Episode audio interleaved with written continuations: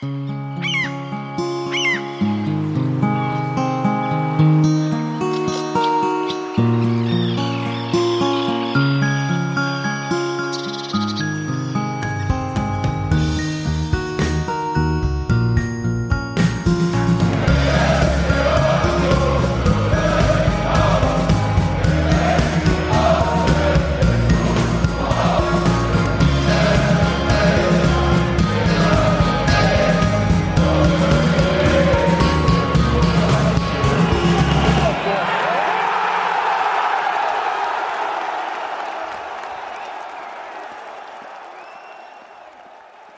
Herzlich willkommen zur 458. Ausgabe des Textilvergehens nach dem Berliner Stadtderby zwischen dem ersten FC Union Berlin und Hertha BSC, das 1 zu 1 ausging. Und ich begrüße bei uns in der Runde Steffi, hallo. Einen sehr schönen guten, ich würde mal sagen, Nachmittag. Ist da noch hell draußen? Ja. Nadine in Altgenige, hallo. Hallöchen. In Cottbus ist Daniel dabei. Hallo. Und aus dem Friedrichshain, Hans-Martin. Frohe Ostern. Hi. Frohe Ostern. Dito. Ja. Stimmt, das war ja auch noch. Deswegen die vielen freien Tage. Und ähm, am Ostersonntag gab es jedenfalls ähm, das Derby gegen Hertha zum Abschluss dieses Bundesligaspieltages. Und wart ihr denn so in einer Prä-Derby-Stimmung? Kam die bei euch gar nicht? Oder ähm, wie war das, Steffi, bei dir? Ach, ich weiß nicht. Ich hab ähm, immer nur das, dass ich ein Derby, wo ich hingehen kann, anders, also da bin ich auch anders aufgeregt und zwar auch vorher und zwar auch schon zwei Wochen vorher und das hatte ich jetzt gar nicht, weil ich relativ wenig gelesen habe und äh, dann ist es auch so, dass mich das auch alles nicht so erreicht. Ich habe davor einfach, ich, ich war mit den ganz anderen Sachen beschäftigt und ähm, ich glaube, wenn man mehr, so wie ihr das für, für, für State of the Union gemacht habt, wenn ich so viel gelesen hätte, wäre wahrscheinlich auch, ähm, äh, wäre ich anders damit umgegangen, aber so konnte ich das ganz entspannt vor mir herschieben und habe am Sonnabend gedacht, dass wir am Sonnabend spielen und ähm, dann ist mir vermittelt worden, das sei denn doch erst am Sonntag. Und ich habe auch komplett über Datüber und Zeiten die Übersicht verloren, habe mir gedacht so, ja gut, dann kann ich ja heute nochmal rausgucken, das halt morgen. Und ähm, dementsprechend war ich da jetzt nicht so äh, aufgeregt, wie es eigentlich in einem ordnungsmäßigen Derby ähm, ähm, na, wie sich das halt gehört. So. Hans-Martin, du warst ja bei einem Hertha-Podcast äh, zu Gast. Nee. Nicht? Oder nee, hast du was waren, eingesprochen? Äh, nee, das war nur ähm, schriftlich Interview. Ah, also okay. Fragen beantwortet, die er dann in seinen Fließtext eingebaut hat. Dann habe ich das völlig falsch verstanden. Ich habe es natürlich auch nicht gelesen, logischerweise. ähm, Merkt man.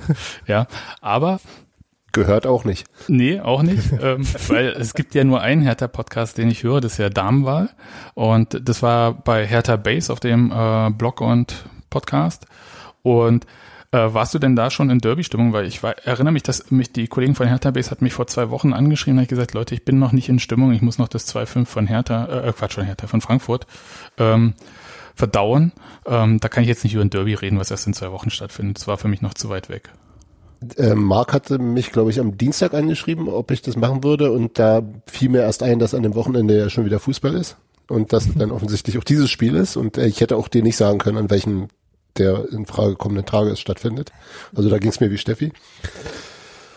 Und ähm, sagen wir mal so, ich habe bis bis ganz kurz vor Anpfiff meine mein Bad noch geputzt. So so, so, so wenig so wenig aufgeregt war ich. Also es ist es bleibt bei mir weiterhin, dass ich eine äh, schon sehr sehr große emotionale Distanz zu dem ganzen äh, Fußballgedöns habe. Also wenn das Spiel dann läuft, dann dann dann geht's, dann bin ich auch dabei. Aber davor und danach, also ich höre mir ganz selten auch noch irgendwie PKs an oder, oder irgendwas oder drumherum Berichterstattung interessiert mich eigentlich alles nicht. Und äh, also so, oder nicht interessiert mich nicht, sondern ja, kommt nicht ran an mich, berührt mich emotional gerade nicht so wahnsinnig. Zum Beispiel State also of the Union. Das lese ich immer, aber ich klicke keinen einzigen Artikel zum Beispiel. Wow. Das machst so. ja dann genau die meisten Leute. Na, na, ja, na klar. Meistens. Na, Nadine, du, äh, du warst ja auf jeden Fall so in so einer halben Derby-Stimmung, weil du dich mit deiner eigenen Vergangenheit auseinandergesetzt hast und ein äh, Kinderfoto von dir in einem Marcelinho-Trikot gepostet hast oder so. Ja, nee, das war noch ohne Aufdruck, das Trikot. Aber, aber war halt ein komisches Blau-Weiß. Sehr ja. niedlich, Nadine. Es war die Massagne mit Accor-Werbung. Ja. Ich war sehr niedlich, danke. Wirklich. Bin ich jetzt nicht mehr, ich weiß. Nee, oh, oh, oh, Mann! Ja, nee, das Foto ist mir so in die Hände gefallen, ne? wenn man hier noch so den ein oder anderen Schnipsel hin und her räumt in der Wohnung, weil er noch nicht richtig liegt. Dann dachte ich mir, ach, das kann man ja auch mal, kann man ja auch mal den anderen zeigen, wie schlimm meine Kindheit eigentlich war. Aber ansonsten, ähm, ja, so Derby-Stimmung ist halt nichts im Vergleich, als wenn man weiß, ich gehe jetzt abends ins Stadion. Ähm, ist halt doch ein bisschen langweilig. Auf dem Weg zu, mein, zu meiner Mutter, zu meinem Bruder zum Gucken, habe ich mir da mal Sporty auf voller Lautstärke gegönnt, aber ja, die Stimmung, die man da dann aufbaut, die ist auch innerhalb von drei Sekunden wieder weg, wenn man sich halt denkt, ja, ich fahre jetzt dahin und dann sitzen wir zusammen vorm Fernseher. Hm. Ja, beim, ich kann jetzt ganz kurz für mich sprechen, aber zuerst Daniel, wann hat's denn bei dir gekickt? Oder gar nicht? Ähm, also ich, mir geht's eigentlich wie Hans Martin. Ähm, abgesehen äh, von den 90 Minuten äh, ist die Emotionalität schon deutlich runtergefahren. Aber wenn das Spiel läuft, äh, dann bin ich äh, durchaus auch äh, quasi ansteckungsfähig und war ja jetzt in, in dem Wochenende in der Sondersituation vorher viel Fußball geguckt haben zu müssen und war dann einerseits extrem genervt davon, von dem ganzen Scheiß, den ich mir dann angucken musste und war dann äh, einerseits quasi, war ich dann froh, endlich mal wieder ein Spiel zu sehen, bei dem ich, äh, bei dem es mich interessiert, wie es ausgeht. ähm, und hatte dann auch ein bisschen äh, gehofft, dass es auch äh, quasi sportlich interessant wird, was dann ja nur nur so mittel der Fall war. Damit es jetzt gleich raus ist, Daniel. Warum musstest du denn alle Spiele sehen? Zum siebten Mal. Ich weiß gar nicht, wo hier so schärfer hierher kommt. da sitzt du mit deinem Weißbier. Schwarzbier heute, Hanseporter. Äh, ähm, nicht, äh, ich war halt beim, beim Rasenfunk und äh, Nein. Äh, hab, also das letzte Mal, dass ich beim Rasenfunk war, äh, hatte ich äh, das Glück, einen der spektakuläreren Spieltage dieser äh, Fußball-Bundesliga-Saison erwischt zu haben.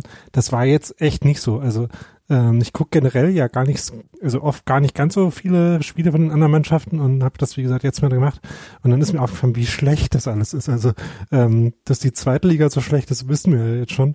Aber also sich neuen Bundesligaspiele angucken, immer wenn man das mal macht, äh, wird man dran erinnern, was für ein großes Opfer äh, Max da, da für uns alle von Woche zu Woche ganz oft bringt. Er hat ja auch einen sehr schönen, also ich fand es sehr schön, wie er dann bei äh, Augsburg gegen Hoffenheim so ein bisschen eskaliert ist und sehr emotional wurde. Snappt. Ja, also mir geht's so ein bisschen, also wie gesagt, es war vorneweg war es so ein bisschen äh, lame und ich hatte auch so das Gefühl, dass bis auf so diese ähm, eine Nummer, dass äh, Hertha irgendwie immer noch so angezickt ist wegen dieser Mitgliederzahlen, äh, gab es ja nicht so richtige Aufregerthemen vorneweg. Ne? Es gab, so ein bisschen so diese ganzen üblichen Geschichten, aber so ähm, richtig aufregend ist es halt nur mit Fans, die halt irgendwie auch Action machen. Und da war ja nicht so viel erstmal vor Du ja. kannst halt alte Geschichten wieder aufwärmen oder halt Zecke Neundorf sein und sagen, dass Robert Andrich ja innerlich Herr Taner ist. Ähm, wenn du ihn auffordern willst, dir ein Tor äh, zu ins äh, reinzuschießen. Denn natürlich kannst aber, du so machen. Aber lustiger Troll-Move, oder? Ja, auf jeden Fall. Aber das war, aber du kannst halt nicht, also ohne, tatsächlich ohne Publikum kannst du nicht großartige Geschichten erzählen, weil es einfach keine gibt. Also du kannst halt alles das, was sonst so üblicherweise im Vorfeld gemacht wird, dass du Leute hast, dass du Meinung hast, das kannst du ja nicht machen, wenn kein Publikum da ist, weil da sitzen ja alle nur vorm Fernseher und das ist halt ein bisschen dünn für eine Geschichte. Und ansonsten holst du halt die immer gleichen Sachen raus, wer mal wo gespielt hat und bla bla bla, aber das ist halt einfach nicht spannend. Also ich glaube, das ist halt, ähm, gerade Derby nimmst du halt aus dem Publikum. Ja, na klar, also äh, wer welche Aktionen da gemacht hat, um die anderen irgendwie vorzuführen, ähm, das sind ja so die Sachen, die vorneweg so ein bisschen passieren. Und ähm, da war, das war tatsächlich äh, bisschen dünn, ist halt aber, merkt man jetzt auch, ähm, so die ähm, der Reiz der ersten Derbys, wo dann halt so tausend neue Geschichten irgendwie rausgekramt wurden, das ist so ein bisschen vorbei. Ich fand ähm, tatsächlich den, also einerseits muss ich sagen, dass der RBB da ganz schön krass geliefert hat irgendwie. Der, äh, weiß nicht, ob die da extra so ein ähm, Derby-Content äh, gebrainstormt haben vorneweg. Und ähm, die Bild hatte so ein bisschen versucht, so Gegensätze zwischen Hertha und Union ähm, aufzuzeigen über die Woche, was glaube ich auch so als Motiv ganz gut funktioniert hat, aber der Rest sah mir recht äh, beliebig aus. bei mir hat's richtig mit Anpfiff erst gekickt, muss ich sagen. Also mit Anpfiff. Äh, da dann aber sofort. Da tatsächlich, das hast du ja gemerkt, ähm, ich musste mich, äh, musste Königsberger Klopse äh, zubereiten, um mich halbwegs abzulenken und nicht völlig steil zu gehen beim Spiel. Aber da war ich wirklich äh, sofort, also Anpfiff und dann auf 180. Hätte ich gleich losbrüllen können. Das war tatsächlich krass, also was, was das macht, aber ähm, ne, Hans-Martin, du erinnerst dich in Stuttgart, als äh, das erste Union-Tor fiel. Auswärts, Basti. Ja, also das war so ein bisschen.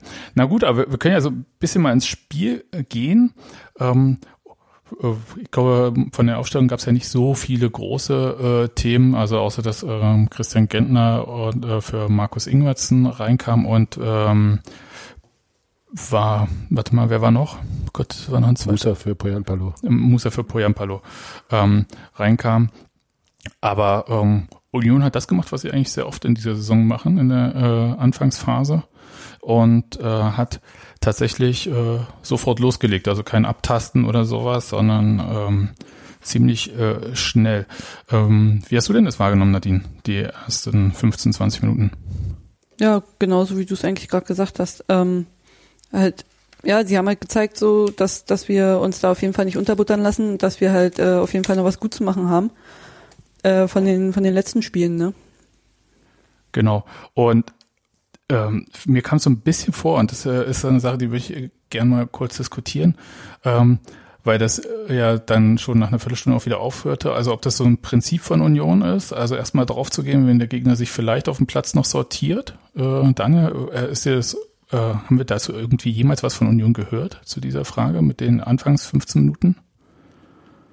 Ähm, ich bin mir nicht sicher. Also, aber grundsätzlich kann ich mir schon vorstellen, dass sie ähm, sich denken, äh, das ist wahrscheinlich die Zeit, wo äh, der Gegner am ehesten verunsichert werden kann, wenn er sich in dem Spiel sowieso noch nicht gefunden hat. Und dass das vielleicht die Phase ist, wo man äh, wo man das vielleicht auch selber am besten machen kann, wenn man, also je früh, also Pressing lebt ja davon, dass man das halt auch wirklich schnell und aggressiv und, äh, und scharf macht. Und äh, so, umso frischer man dann selber ist, desto besser funktioniert das dann vielleicht auch. Und ja, wie gesagt, der Gegner, wenn der sich dann noch nicht äh, quasi im Spiel etabliert hat so und im Spiel zurechtgefunden hat, dann ist das vielleicht auch die Phase, wo es am besten funktioniert. Von daher äh, könnte ich mir schon vorstellen, aber ich kann mir jetzt äh, nicht erinnern, dass Union das mal explizit äh, gesagt hat. Abgesehen davon, dass, äh, glaube ich, äh, generell es öfters eine, ähm, eine Maßgabe ist. Wir wollen gleich rausgehen und zeigen, wer irgendwie in dem Spiel mehr drin ist oder so. Die erste Chance gab es ja direkt für Prömel, das war dann zwar abseits in der ersten Minute, aber dann äh, Hans-Martin, nächste Möglichkeit, ähm, war schon was mit Anrich, ne? War, das war dann schon das Mhm. Tor? Nee, die erste Chance war noch Kruses Schuss. Ja, okay, ja, stimmt, den habe ich gar nicht drauf, sondern ähm, Hans-Martin hatte noch Ach, geschrieben, dass ähm, Anrich irgendwie hochspringt und äh, Nee, nee, nee, das war, das war, das war nur ein Foul woanders. ah, so, okay. Das hast du jetzt missverstanden.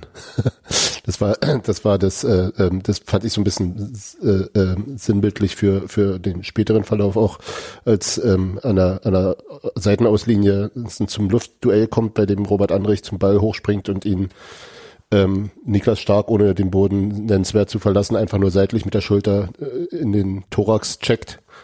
Äh, stark dann allerdings liegen, stark dann allerdings liegen bleibt, wie es Leiden Christi, äh, passend zu Ostern.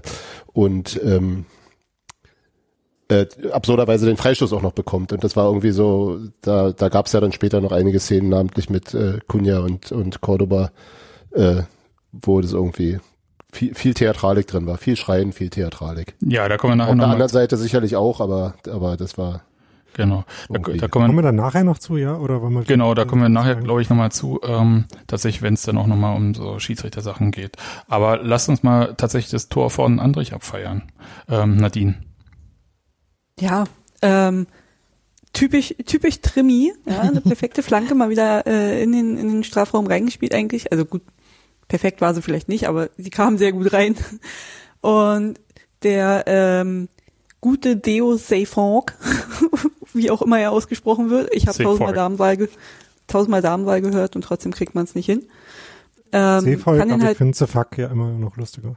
Ja, ich auch. Ich nicht. Ich glaube, geht den Herr Taner da ein bisschen anders, vielleicht. Außer manchmal. Ja, der kann ihn halt jedenfalls auch nicht so richtig klären, köpft den irgendwie äh, 30 Meter nach oben und 20 Zentimeter nach vorne. Und äh, Toru Nariga versucht es dann auch nochmal, den irgendwie zu klären, köpft aber Musa, glaube ich, auch so halb auf den Kopf noch mit drauf und dann landet der Ball halt genau vor Andrich, der äh, mit ordentlich Schmackes den halt echt sauber ins Tor rein befördert. Ja, an den Innenpfosten ne, knallt er so rein. Und das äh, Ding war, äh, das fand ich wirklich witzig, dass Andrich ja danach gesagt hat, ähm, dass er gedacht hat, er hätte den gar nicht so gut getroffen. Und hätte dann aber gesehen, wie gut er den getroffen hat. Ja. Und Ja. ähm, Lob für Andrich von Robert. ja, ja, vor allem Aber muss man ja auch mal sagen dürfen. Genau, und der war ja schon halb im Liegen, ne? Also das war ja wirklich äh, schräg, wie er den, also tatsächlich schräg im wahrsten Sinne des Wortes, äh, wie er den da äh, genommen hat. Am Tisch. Und ähm, ich, also fand ich ein richtig gutes Tor und andererseits auch so ein ähm, fast schon typisches Andrich-Tor, ne? So irgendwie so 20 Meter vorm Tor abziehen. Das sind ja auch so die Dinger, die er öfter probiert, äh, wo er relativ äh, gut trifft. Wir haben es ja dann, glaube ich, während des Spiels ganz häufig gehört, äh, der Spieler, der am häufigsten in dieser Saison von außerhalb des Strafraums getroffen hat, also viermal. Ähm, ich finde, äh, da hat er wirklich eine besonders gute Qualität und ähm, ein anderer Spieler von Union, der es ja sonst äh, auch gut gemacht hat, also in der vergangenen Saison ab und zu war ja Christian Gentner, der aus einer ähnlichen Position dann auch öf- öfter mal geschossen hat. War ein tolles ähm, Tor. Noch witziger fand ich, wie ähm, Schwolo, also Hertha-Torhüter, danach den Ball äh, eigentlich holen wollte. Und Andrich ist so blitzschnell dorthin gerannt, hat den Ball hochgenommen und Schwolo ist ihm dann so ein paar Meter gefolgt und alle so, was will denn der Schwolo jetzt? Ja, der wollte halt eigentlich einfach den Ball haben, aber Andrich hatte da halt ähm, seinen ähm, Jubel vor äh, dem Ball unter das Trikot schieben, wofür sich ja dann bei Sky äh, die Frage nochmal gefallen lassen musste, was dieser Was? Jubel denn aussagen könnte. Haben wir ja noch nie gesehen. Was das, Dass er denn? dick ist. Meine Freundin wird dick. So. Oder ich werde dick. Ich Ja. war mit Thorsten Ja. Wir werden in beide. Amerika. Ja, Ich fange an, Bier zu trinken. Ja, das, das, war, das war tatsächlich äh, ein bisschen äh, ja merkwürdig. Äh, muss man ja zu, zur Ehrenrettung von Sky muss man sagen, dass äh, ihm bei AfTV die gleiche Frage nochmal gestellt wurde. Er hat aber nicht so witzig geantwortet. Aber, Äh, ja, also habt ihr, äh, habt ihr mal bei dem Jubel genauer hingeguckt? Das wirkt nämlich so, als wenn die Mannschaft davon auch noch nichts wusste. ja, ich Das kann glaube, sein. ich glaube. Weil viele so, wie, was, weil, hat er gerade den Ball unter sein Trikot gemacht und Friedrich auch so, hä, was, was, was? Warum weiß ich denn davon nicht? Kann der Schnitt Ja, so, besorgen? so sah. ja, aber so sah es halt wirklich so ein bisschen aus. Ja, das ist. Aber äh, das ist ja auch das, was er letzten Endes gesagt hat, dass er keinen Bock hatte, allen WhatsApp-Nachrichten zu schreiben und deswegen jetzt mal so verkündet hat. Ja, aber den kann er ja in der Kabine sagen. Vielleicht haben die sich einfach wegen Kontaktbeschränkungen nie so oft gesehen in letzter Zeit. Ja. So war das mit Kontaktbeschränkungen nicht gemeint, dass man keine Nachrichten mehr schickt. genau. Aber ja, also das tatsächlich, ähm, muss ich sagen, ehrlich gesagt, ein recht normaler Jubel äh, sieht Ma äh, ich sag schon Marc Schwolo, wie heißt er mit Vornamen? Weiß ich nicht. Herbert. Okay, äh, Herbert Schwolo. Da, das nervt mich jetzt, wieso weiß ich das nicht? Ja, ich habe es auch gerade äh, wie so ein Blackout. Alexander Schwolo, Alexander. danke, danke. ähm, Alexander Schwolo, äh, der, der sieht, glaube ich, in der Szene ein bisschen blöd aus, aber das ist auch okay. Also das war jetzt als ähm, ähm, war ja kein extraordinärer Jubel. Also das, war, das fand ich irgendwie komisch. Naja gut. Ähm, war toll und Union hat gleich äh, nachgelegt und ähm, mit ähm, einer sehr tollen Chance von Ryerson. Ähm, oder Gott, jetzt fange ich auch schon an Ryerson zu sagen, weil der Trainer das halt so sagt. Aber ähm, Hans-Martin, wie fandst du die denn die Möglichkeit? Die habe ich tatsächlich. Ach so, die, ja, stimmt. Wo, wo Musa dann äh, äh, ähm, den, Genau. den Abpraller auch leider nicht verwandelt hat. Ähm, das war tatsächlich ein ziemlich, ziemlich guter Schuss. Also auch, auch gut, gut, äh, ähm, gut den, den, in den Raum gegangen. Äh, von, von Trimmel kam die Flanke wieder sehr fürcht, der es nicht richtig rausbekommt und dann quasi äh, schon durchaus ein bisschen analog zu, zu ähm, ähm, Andrichs Tor.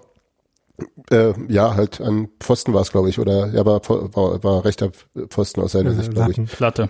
War es doch Latte? Okay, Ja. gut. Ja. Ähm, ja, also es- das hätte das 2-0 sein können und ich, also ja, war nah dran. Das muss er den dann nicht vernünftig kontrolliert bekommt und eher drüber äh, schießt, ist dann nochmal sehr ärgerlich gewesen. Hätte er vielleicht besser machen können. Ja, Also was ich an der, Ich hab's extra nicht gesagt. Aber einer muss halt hoch. Steht der N hinter. Genau. Daniel, das haben wir jetzt, äh, glaube ich, 25 Mal gemacht. Ich glaube, äh, es soll einfach mal nicht Tore schießen, damit sich das äh, erübrigt. Aber äh, was ich an der Szene interessant fand, war, dass eigentlich ja wie beim beim, äh, beim Tor auch der Ausgangspunkt äh, ein Einwurf da äh, so quasi in äh, halbhoher Höhe war, wo Union es dann geschafft hat, äh, da eben eine Flankenposition für Trimmel raus äh, frei zu spielen, äh, auch wenn das ein bisschen äh, hin und her ging noch. Und das ist halt, äh, dass das ja später im Laufe des Spiels immer seltener wurde, dass man halt irgendwie klare Flankenpositionen geschafft hat, äh, geschaffen hat, aus denen halt solche Bälle werden konnten und mit denen dann solche Chancen auch entstehen konnten. Und was die den Abschluss von Musa angeht, also ich äh, äh,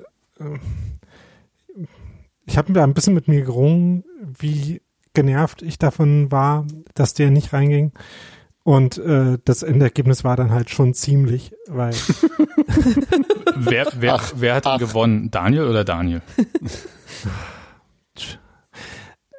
weil es ist halt klar, der Ball springt irgendwie ab und äh, hüpft dann irgendwie so ein bisschen, aber er hat auch relativ viel Zeit, dann dahin zu gehen. Und ich würde sagen, man kann schon erwarten, dass er den zumindest aufs Tor kriegt. Äh, und es ist jetzt auch nicht so, dass der quasi vollkommen äh, von ihm weggesprungen wäre oder äh, sehr schnell gewesen wäre der Ball. Also ich finde, den, den kann man halt schon echt mal machen. Äh, Es hat mich dann schon äh, relativ stark genervt. Wobei, ich weiß nicht, wie es euch ging. Aber bis dahin hatte ich halt schon noch das Gefühl, äh, ja, hat ja jetzt ganz gut angefangen, äh, könnte ja vielleicht auch noch ein bisschen so weitergehen. Vor allem, weil nach dem ersten Tor, äh, also nach dem Tor, ähm, sie halt sich die Chance noch erarbeitet haben und man jetzt nicht das Gefühl hat, dass es jetzt gleich unbedingt aufhört. Auch wenn so eine gute Chance vielleicht dann nicht äh, noch so viele, äh, so viele Male passieren wird. Ich hatte aber in dem Moment schon noch äh, das Zutrauen, dass äh, vielleicht dann halt noch ein 2-0 sich anbieten wird, äh, Gelegenheiten dafür. War dann ja nicht wirklich so. Und äh, was ich noch interessant fand, war, dass es mich äh, relativ stark an die, äh, die Sch äh, Chance zur Führung beim ersten Derby erinnert hat, wo Christopher Lenz, glaube ich, einen Pfosten getroffen hat. Damals das fand ich noch ganz lustig. Daran kann ich mich zwar nicht mehr erinnern, aber ich bin ja auch generell schon alt und vergesslich. Aber Daniel, ich äh, bin da völlig bei dir, dass ich bis dahin dachte so, oh, das haben wir aber gut im Griff, das wird nicht mehr so und das wird nicht so doof wie beim letzten Mal. Also ich habe mich ähm, die erste, mindestens die erste Viertelstunde total sicher gefühlt und dachte, wenn es die Chance nie wird, dann halt die nächste. Aber so eine gute wie die von äh, Ryerson kam ja nie wieder in diesem Spiel. Das hatte ich ja aber zu dem Zeitpunkt noch nicht gewusst. Also sehr schade, wenn man in der zwölften Minute dann Genau, wenn da schon eigentlich alles vorbei ist an Festival, ja. Und ähm, Nadine, du hast äh, so, also bei Hertha ist ja dann so ab der 15. Minute ungefähr, 15. bis 20. Äh, deutlich stärker geworden, du hast gesagt, ähm, oder gefragt, ob man da nicht hätte mehr hohe Bälle in die Richtung spielen können, um, ähm, also oder Flankenbälle, ähm, um auf Fehler von Seyfried äh, zu hoffen. Daniel hat dazu ja gerade gesagt, dass man ja in diese Flankenposition kaum noch reinkam. Ähm, wie hätte man denn Hertha nicht stärker werden lassen können? Ich frage mal jetzt Daniel und Nadine, also wer von euch da irgendwie was Gutes Ich weiß. glaube, da kann Daniel mehr sagen als ich. Ich habe deine Frage, glaube ich, gerade nicht so komplett verstanden, Sebastian. Was hätte Union besser machen müssen, damit Hertha nicht so stark ist? Oder nicht so Ich viel fand- Fahrt ich fand- kann. Ich fand nicht, dass Hertha in irgendeiner Phase von dem Spiel wirklich stark war. Ähm, ich habe mir das dann heute nochmal überlegt, äh, weil die, die Erzählung von dem Spiel, die dann äh, sicher, äh, die man so hatte, war ja, dass Union irgendwie mit viel Druck in das Spiel gegangen ist, so wie es wir eben äh, auch gesagt haben, und dass äh, sie dann aus irgendeinem Grund nach dem 1-0 aufgehört hatten, diesen Druck auf Hertha auszuüben. Und dass deswegen Hertha dann ja, ähm, aber halt in der, ne, nach den ersten Mhm. 15, 20 Minuten oder so. Mhm. Und dass deswegen dann Hertha besser ins Spiel gekommen ist und Union weniger gut und so weiter. Und als ich mir dann, das war auch meine Wahrnehmung also von dem Spiel, als ich mir das angeguckt habe, aber als ich es mir dann eben nochmal angeschaut habe, äh, heute, äh, heute Mittag, dachte ich mir, so ganz passt es, glaube ich, nicht, weil wenn man sich äh, das nämlich genauer anguckt, war es einerseits eben so, dass äh, die Chancen, die Union in der ersten Viertelstunde hatte, jetzt nicht direkt aus dem Pressing kamen, sondern daraus, dass man eben ganz gut nach vorne gespielt hat ein paar Mal, äh, dass die die Bälle nach vorne eben sinnvoll gespielt waren, da festgemacht werden konnten, äh, es dann die Ablagen gab und man eben in diese diese Situation reingekommen ist. Und gleichzeitig gab es auch in den ersten paar Minuten schon ein, zwei Szenen, wo das Pressing gar nicht so gut gegriffen hat und wo es vor allem äh, der Erfolg äh, geschafft hat, aus dem Pressing auch öfter mal äh, auszubrechen, beziehungsweise einfach an dem Pressing von Union so ein Stück weit vorbei zu dribbeln. Und das kam dann halt häufiger vor. Und damit hat halt Union schon so seine Probleme.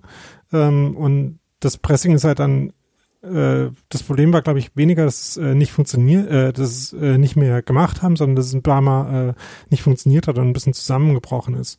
Und daraus äh, sind dann, glaube ich, eher die Probleme entstanden, was es dann äh, im zweiten Schritt noch ein bisschen unerklärlicher macht, warum dann Hertha in der äh, zweiten Halbzeit so extrem passiv aufgetreten ist.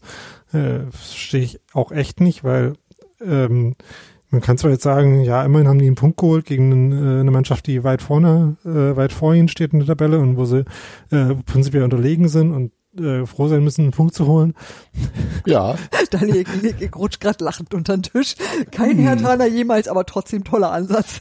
Na doch, äh, also ich habe vorhin den anderen äh, Hertha-Podcast gehört, außer Darmbar, da war das so ungefähr das Fazit. Das finde ich ähm, so Aber war es nicht, Daniel, ich muss mal kurz eingrätschen. Also ja, das mit dem Pressing und so ist eine gute Erklärung, aber Union hat ja auch von hinten heraus äh, sehr fahrig dann gespielt. Also ich äh, erinnere wirklich an, äh, wo ich die ganze Zeit ein bisschen am überlegen bin, das hatte, glaube ich, auch System, dass äh, Lute die Bälle so kurz vor die Mittellinie spielt. Also es war jetzt, äh, ich habe erst gedacht, das war irgendwie irre, aber ich habe davor halt gesehen, dass da ganz viele auch angekommen sind oder einige. Und dann wurde halt der Ball so rausgebolzt und äh, die Mannschaft war ja noch gar nicht so mitgerückt. Also da vorne waren halt auch kaum Spieler und selbst wenn dann ein Spieler den Ball gehabt hatte, konnte der damit ja auch nichts anfangen. Und äh, dieses Rauskombinieren irgendwie, das hatten sie dann kurzzeitig echt eingestellt. Und fand schon, dass das halt Hertha auch stark gemacht hat, dass man halt irgendwie nicht mehr so präzise gespielt hat, so klar. Das die Präzision habe ich habe ich äh, auch tatsächlich vermisst. Also aber eben nicht nur bei den ab bei den bei den äh, bei Lute, sondern auch im, im, im Mittelfeld waren dann so komische, auch selbst Max Kruse hat so, so Bälle so, so 50 Zentimeter hinter den Mitspieler gespielt, immer mal wieder. Äh, und da gab es auch komische Ballverluste, die aber nie wirklich großartig gefährlich wurden, weil Hertha halt insgesamt doch auch dünne war. Aber ja, da war irgendwie so eine komische, den Faden verloren, so irgendwie. Ja, und je älter, äh, je länger das Spiel wurde, desto häufiger war halt je auch älter. Die, Stimmt aber auch. äh, desto häufiger war auch die Entscheidungsfindung, wie ich jetzt den Angriff eröffne, halt auch nicht gut. Also in der mhm. ersten Halbzeit und auch in der äh, ersten Phase von der zweiten Halbzeit war so die, die Auswahl und das Ziel von den langen Bällen noch ganz gut, fand ich. Ähm, also in Teilen der ersten Halbzeit, äh, in der dieser Phase nach dem, nach dem 1-1 zum Beispiel äh, weniger. Aber da waren quasi noch äh, gute Momente dabei und irgendwann waren die halt dann relativ oft relativ unmotiviert so in, in eine zentrale Position geschlagen, wo Hertha halt auch äh, vorne dann Überzahl hatte, wo man wenig Chancen hatte, daraus äh, zweite Bälle äh, zu gewinnen und daraus irgendwie noch was zu verwerten. Das wurde halt, äh, je, je länger das Spiel gedauert hat, irgendwie immer schlechter. Das war ein bisschen ärgerlich. Ähm, das war, glaube ich, dann auch einer der Gründe, warum dann da nach der 60. Minute oder so wirklich wenig gute, äh, gute Angriffsszenen rausgeworden sind. Ja, bleiben wir mal kurz noch in der ersten Halbzeit. Weil da gab es ja also, also auch wenn von Union da jetzt nicht so viel äh, mehr zu sehen war, offensiv, aber es gab so ein paar Situationen, äh, über die ja schon so ein bisschen diskutiert wurden. Und eine davon, ähm, ich sag, war äh, der Moment, als ähm, Grisha Prömel und Matteo Ginussi da so an der Mittellinie, so kurz vor den Trainerbänken, also wirklich vor dem einzigen Publikum, was da in dem Stadion auch war. In der ähm, idealen Rudelbildungsposition. Ja, eben. ähm, ähm, da sich so ein bisschen ich, ich fand ja gar nicht übermäßig behagt haben. Ne? Das war gar nicht äh, unfair, es war nur nervig, was Prömel gemacht hat. Es war Ähm, und Gendouzi äh, hat sich aber den Ball nicht abnehmen lassen, hat ihn äh, zurück zu seinem Mitspieler gespielt, hat dann einmal so ähm, mit dem mit der Schulter so Richtung Pröme äh, gedrückt und dann einmal mit dem Ellenbogen ähm, in Richtung Pröme geschlagen. Und ähm, da gab es dann halt Aufregung, äh, Forderung nach roter Karte und ich muss sagen, ich war natürlich auch voll dabei. Ähm, wie habt ihr denn die Situation so wahrgenommen? Ich hatte es noch nicht mal gesehen, wofür es da rot geben könnte. Das habe ich dann irgendwann in der, in der dritten Zeitlupe gesehen, dass der von, also aus dieser Hauptkameraperspektive, der von seinem Körper verdeckte linke Arm nach hinten ging. Irgendwie so auf, auf Brustbeinhöhe. Ähm, und vorher, also was Grischer gemacht hat, war nicht nur nervig, der hat ihn halt wirklich gehalten, gehalten, gehalten. Also das hätte man auch einfach schon viel früher abpfeifen können und äh, da Freistoß geben können. Ähm, das habe ich zum Beispiel gar nicht gesehen, aber ich habe dann halt auch, ich habe nur auf die äh, Schlagbewegung von äh, Genusi dann geachtet, ja, als mir das nochmal also so, angeschaut so, so, äh, das war halt so ein, genau, war so ein hakeliger Zweikampf, den pfeifst du ab und gut ist normalerweise und klar, der wollte sich irgendwie befreien und wollte wahrscheinlich ihn auch irgendwie ein bisschen treffen, aber Gelb schon völlig in Ordnung, weil es eben eben mehr war als nur sich befreien. Also so, weil es ja äh, bei Rot zu Rot fehlt mir tatsächlich da, ähm, wie du ja auch schon auf Twitter geschrieben hast, Sebastian, ja eine Ausholbewegung und ähm, für eine Tätigkeit reicht mir das nicht. Das ist eben auch wirklich so ein komm, geh weg hier, lass mich, lass mich äh, eher gewesen als äh, so jetzt zieh dir mal wirklich eine rein. Also so gibt ja dieses dieses berühmte diesen berühmten Ellbogencheck von von Vinnie Jones gegen Gary Lineker war es, glaube ich wo er, wo er halt wirklich nochmal kurz über die Schulter guckt, als er, als er ihn aufholen lässt und dann voll durchzieht. Äh, so war es halt nicht. okay, das ist, halt, das ist jetzt aber auch dies äh, das sehr ist die rote Ende äh, mit genau, äh, sehr genau. Nase, ne? Äh, Glaube ja. ich, ähm, was ja. du gerade beschreibst. Aber ich finde schon, dass der Herr Tana da äh, mit seiner letzten Bewegung schon ganz schön deutlich mit dem Arm rausgeht und das, das sieht schon so aus, als wenn er das, äh, als wenn der Grisha den, den Ellbogen so unter die Achsel haut. Klar fällt er da auch ein bisschen doller, also ein bisschen mehr Kunja-Style als, als nötig, sage ich jetzt mal. Aber klar, gelb ist ausreichend, also rot, für rot ist es irgendwie zu wenig. So ja. orange wäre, glaube ich, geil. ich, das habe ich mir gelb, gelb und du du. Runter. Genau. Ja, also geh, geh mal zwei Minuten runter oder so, weißt du, sowas halt in der Art fehlt dann da. Ja. Der Ball ja. war halt, also das muss man ja schon sagen, ne? Also der Ball und zwar von Genossi gespielt, war halt schon weg. weg. Und da gab's äh, diesen Anlass nicht. Der hatte seine Emotionen auch echt nicht im Griff in dem Moment. Das kann man schon so sagen. Das ist ja. auch noch nicht strafbar. Und ich glaube, wenn er da rot gegeben hätte, hätte der Videoassistent zumindest, glaube ich, nicht gesagt, das ist eine totale Fehlentscheidung. Mhm. Aber ich äh, sehe es im Nachhinein, also ich habe es mir dann auch angeguckt, naja, man kann das mit Gelb schon vertreten, weil halt auch die Intensität dieses Schlags, also Hans Martin hat ja gerade, äh, wie gesagt, den heute in Lukas die 100 gerade gesagt. Ich würde sagen, das war da vielleicht bei einer 5 oder so. Ähm, das war jetzt nicht so doll, aber es war halt auch äh, nicht Spiel, also Fußballtypisch. Ah, ja. Und aber warte kurz, kann ich warte kurz. Und äh, deswegen finde ich im Nachhinein, auch wenn ich am Anfang natürlich rot gebrüllt habe, ohne eine Zeitlupe zu sehen, würde ich sagen, gelb ist schon vertretbar.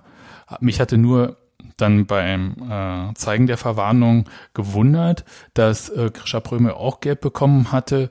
Ähm, das wurde dann jetzt nicht aufgeklärt, aber da er ähm, Pröme sich dann halt irgendwie befreit hatte von, glaube ich, Niklas Stark, der ihn äh, zurückhalten wollte, ähm, und zu Genussi gegangen ist und über Stegemanns Schulter zu Genussi gesprochen hat, würde ich sagen, da ist vielleicht auch ein Wort gefallen oder eine, äh, es war dann vielleicht auch ähm, von der Intensität der verbalen Auseinandersetzung, so dass äh, sich Stegemann vielleicht genötigt gesehen hat, äh, da auch gelb zu zeigen, auch wenn es halt von dieser ganzen ähm, Herkunft des äh, Fouls erstmal komisch rüberkam.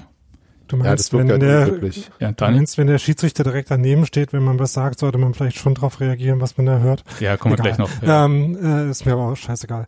Ähm, äh, Vulgär, Daniel. Gelb für Daniel. Ähm, Orange. Ich finde, was du gerade gesagt hast, in einem Punkt echt nicht so richtig nachvollziehbar, weil das halt schon so ein bisschen so eine bisschen schwanger äh, Argumentation ist. Also hatten wir vorhin schon mal. Ja, wenn du wenn du sagst, äh, nachdem die Aktion abgeschlossen war, ähm, hat Genusi äh, Pröme irgendwie geschlagen, aber nicht so doll. Und deswegen ist es eine gelbe Karte. Das macht halt regeltechnisch und äh, bewertungsmäßig ja nicht so viel Sinn, sondern äh, wenn das halt ähm, wenn das halt eine äh, grob unsportliche Aktion ist, äh, wie so ein äh, Schlagen halt wäre, dann ist es ja rot, egal wie doll oder wie wie, wie gut er ihn trifft. Vielleicht oder war es halt das, nur unsportlich, dann ist es gelb. Ja, aber das äh, ist dann ja eine andere Kategorie Aktion. Also dann, dann ist halt nicht, äh, also schlecht sein, darin jemand zu schlagen, ist halt kein Grund, äh, keine. Äh, also du würdest für die äh, für die Intention, die ja nun sichtbar auch war, quasi rot geben. Na, das ist eine andere Frage. Also ähm, ist, äh, was ich, worauf ich nur hinaus will, ist, dass das nicht die relevante Entscheidung ist, wie gut er ihn trifft oder wie äh, doll das war oder wie schlimm oder so, sondern ähm, die Frage ist, schlägt er ihn oder nicht? Äh, wertet man es als Schlagen und wenn man es als Schlagen wertet und nicht als äh, Zweikampf und äh, übermäßig, äh, also ein bisschen übertrieben äh, Zweikampfführung, dann ist es halt äh, ein anderes Vergehen und das Vergehen kann halt nur rot sein und nicht äh, schlecht ausgeführtes Schlagen ja, gelb oder so. Aber das, die, ist nur der, das ist nur der eine Punkt. Ja. Und der andere ist, dass ich aber es auch so von dem, was da passiert ist, auch äh, ziemlich low-key fand irgendwie, ähm, mhm. nachdem ich... Unterer Schlüssel. Hm. ähm, also,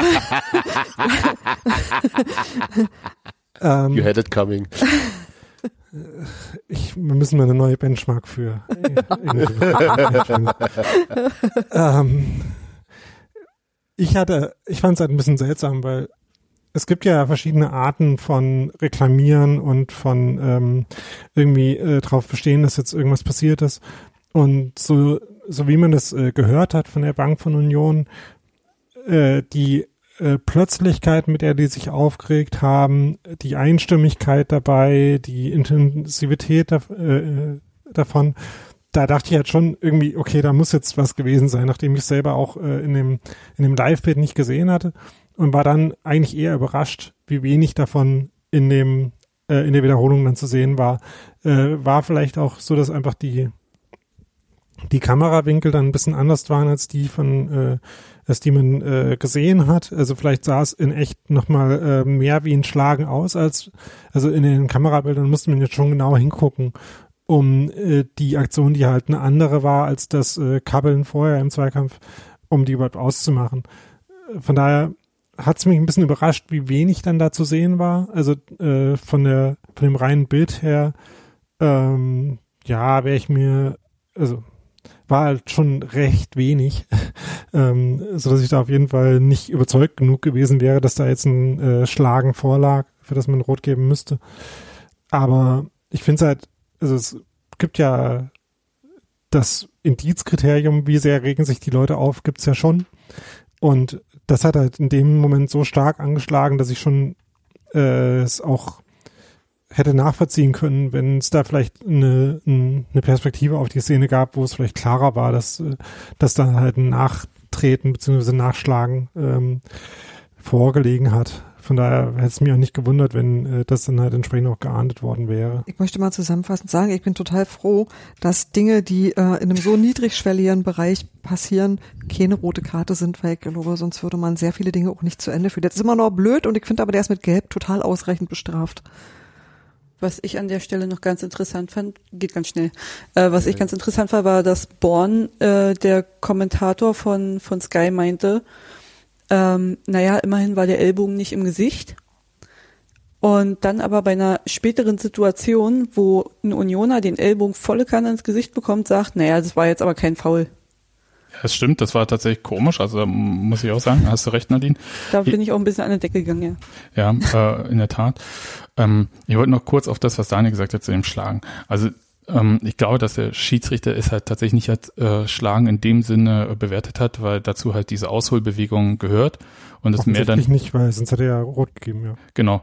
Und deswegen das mehr so als so ein Schieben, wie auch immer und so weiter und dann war Gelb dann halt, äh, glaube ich, ähm, auch so im Sinne des ganzen Spielgeschehens bis dahin, glaube ich, auch äh, vielleicht die vertretbarste Entscheidung, auch wenn man das halt in der Emotion, da hätte ich schon ganz gern rot gesehen, natürlich.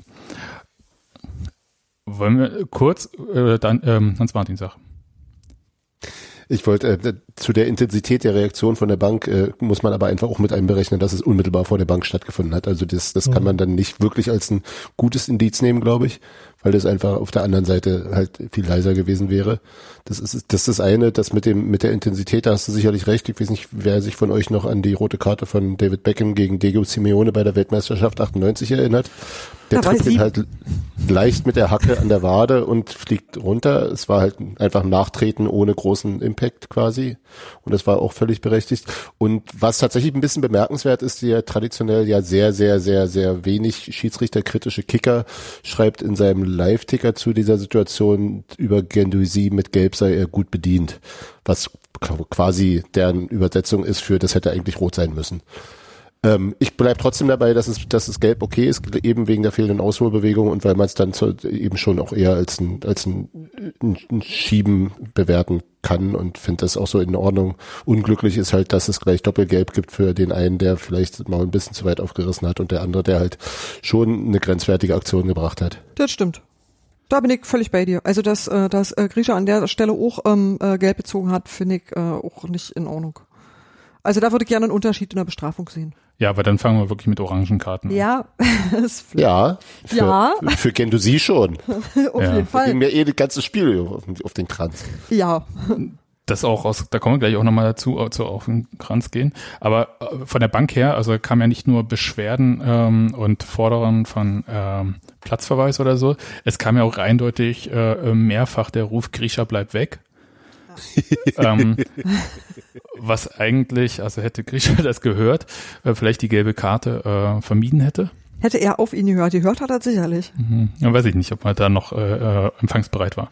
Ja, Judith ist natürlich eine andere Sache. Ich würde sagen, in so einer Situation hört man da vielleicht nicht mehr alles. Und da kommen wir nämlich jetzt auch mal ganz kurz ähm, Schiedsrichter äh, Sascha Stegemann. Wie fanden wir denn dessen Spielleitung so, Steffi? Du ihn fandest, hast du heute schon geschrieben. Ja, wie ich fand, ja. Naja, unterschiedlich. Wie gesagt, ich habe so Sachen, wo ich auch sage, hm, kann man sich drüber streiten, haben wir uns auch drüber gestritten. Ich hatte den Eindruck, dass ähm, er den, den Versuch unternommen hat, das Ganze nicht unnötig zu eskalieren, weil das ja relativ zeitig losging, dass er auch mal sich äh, Leute zur Seite nehmen musste. Cordoba. Und zum Beispiel, und ähm, 17 Mal. äh, ja, das, aber das wiederum fand ich dann auch merkwürdig. Äh, Also das war mir dann nicht konsequent genug. Aber ich habe jetzt nichts, wo ich sage, das war aber grob daneben. Ich glaube, der hat einfach versucht, das Ding nicht aus der Hand zu geben. Äh, niemanden, ähm, äh, also angesichts des letzten Aufeinandertreffens nicht gleich wieder jemanden vom Platz zu stellen. Ähm, also halt irgendwie das Spiel möglichst mit möglichst vielen Beteiligten zu Ende zu führen. So.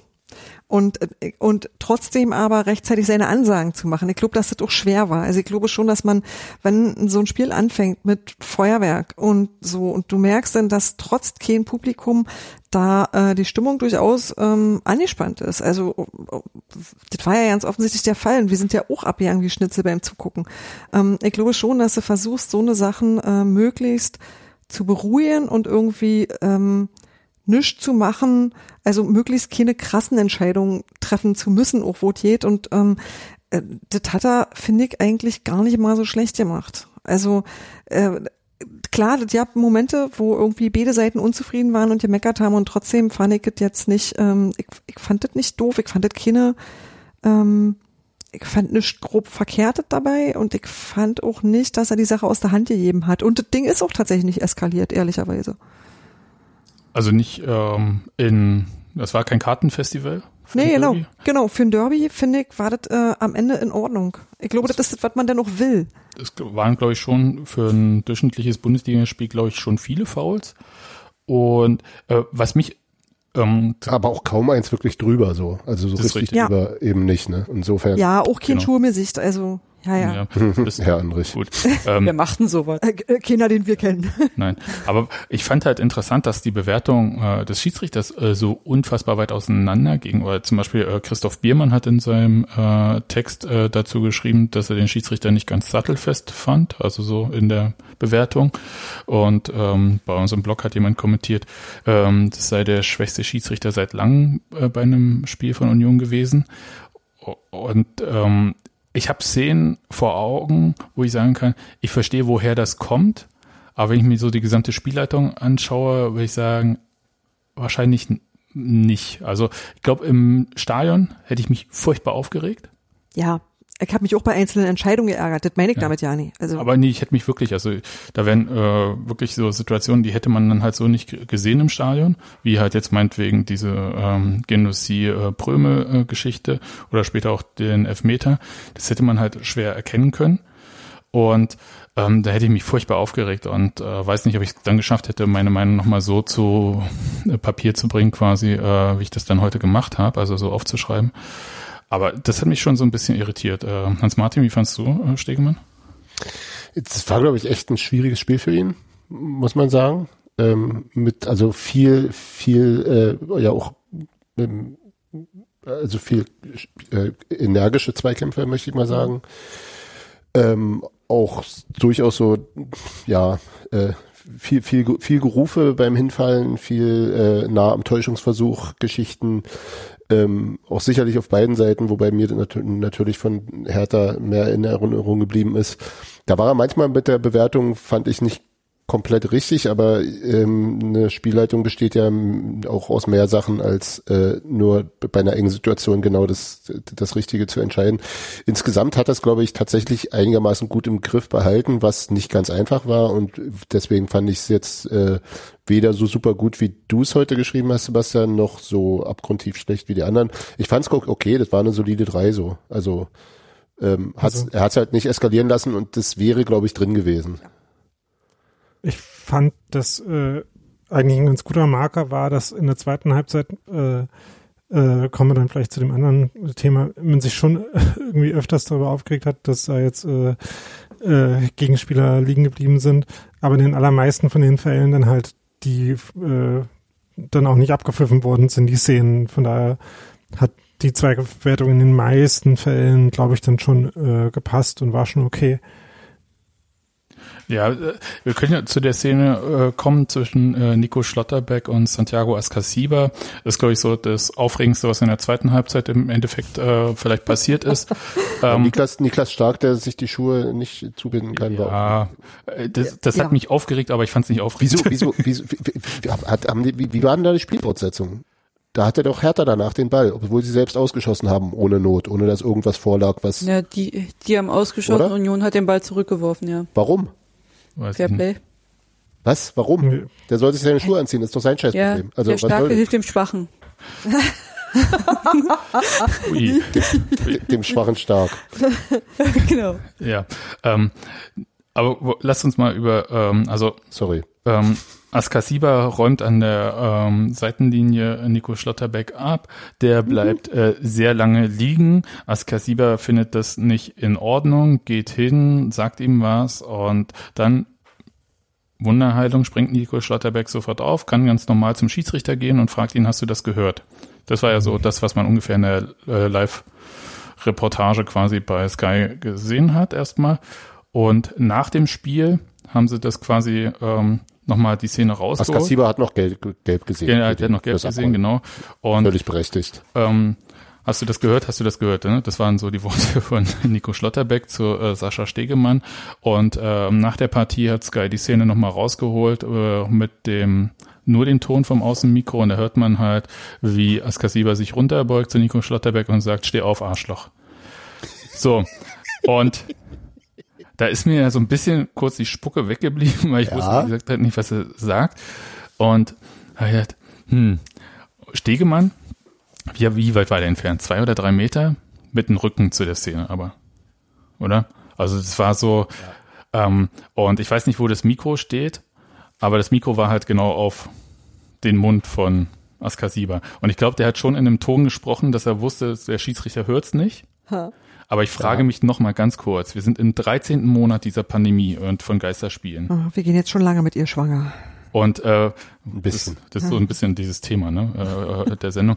Ähm, aber kriegen die denn das nicht auf die Reihe? Also, dass da überall Mikros sind und vor allem, wenn ich an der Außenlinie jemanden Arschloch nenne, kann ich doch davon ausgehen, dass es aufgenommen wird.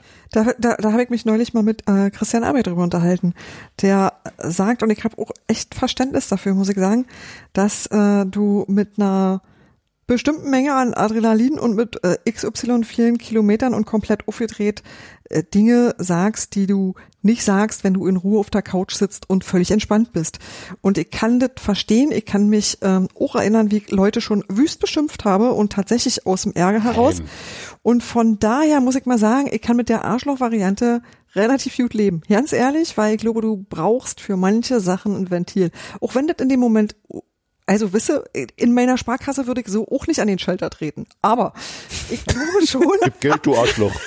Steh auf, du Arschloch. aber, aber dass es Lebenssituationen gibt, die du davon einfach komplett unterscheiden musst, die, wo der Kontext einfach macht, dass alle sich darüber einig sind, dass das eine gängige Ansprache ist. Und dann mag nicht befremdlich wirken auf jemanden, der nicht in der Situation ist, aber ich glaube doch, dass das, ähm, dass das zwar, ähm, das sieht also äh, kommt dir immer schräg vor, weil du bist halt nie auf dem Platz und du würdest es halt im normalerweise im Stadion einfach auch ja nie hören. Und ich glaube, dass das einfach so normal ist, dass die denken so, hä, zeigt doch im Training auch immer. Also, dass du dir darüber ja keine Gedanken machst, weil es einfach äh, so, so mit dazugehört und auch so Konsens ist, dass es in dem Kontext klar geht, dass ich denke, ja nun. Das beschädigt, also ich sag mal so, für das Premium-Produkt Bundesliga ist es ungefähr genauso schick wie Feuerwerk. Also das finden die dann immer irgendwie so ein bisschen blöd. Aber ich glaube, ähm, so unter normalen Menschen ist es völlig okay. Also ich glaube, dem Premium-Produkt Bundesliga ist es, äh, glaube ich, auch ziemlich egal, würde ich denken. Ähm, In China ich mein, versteht es eh keiner.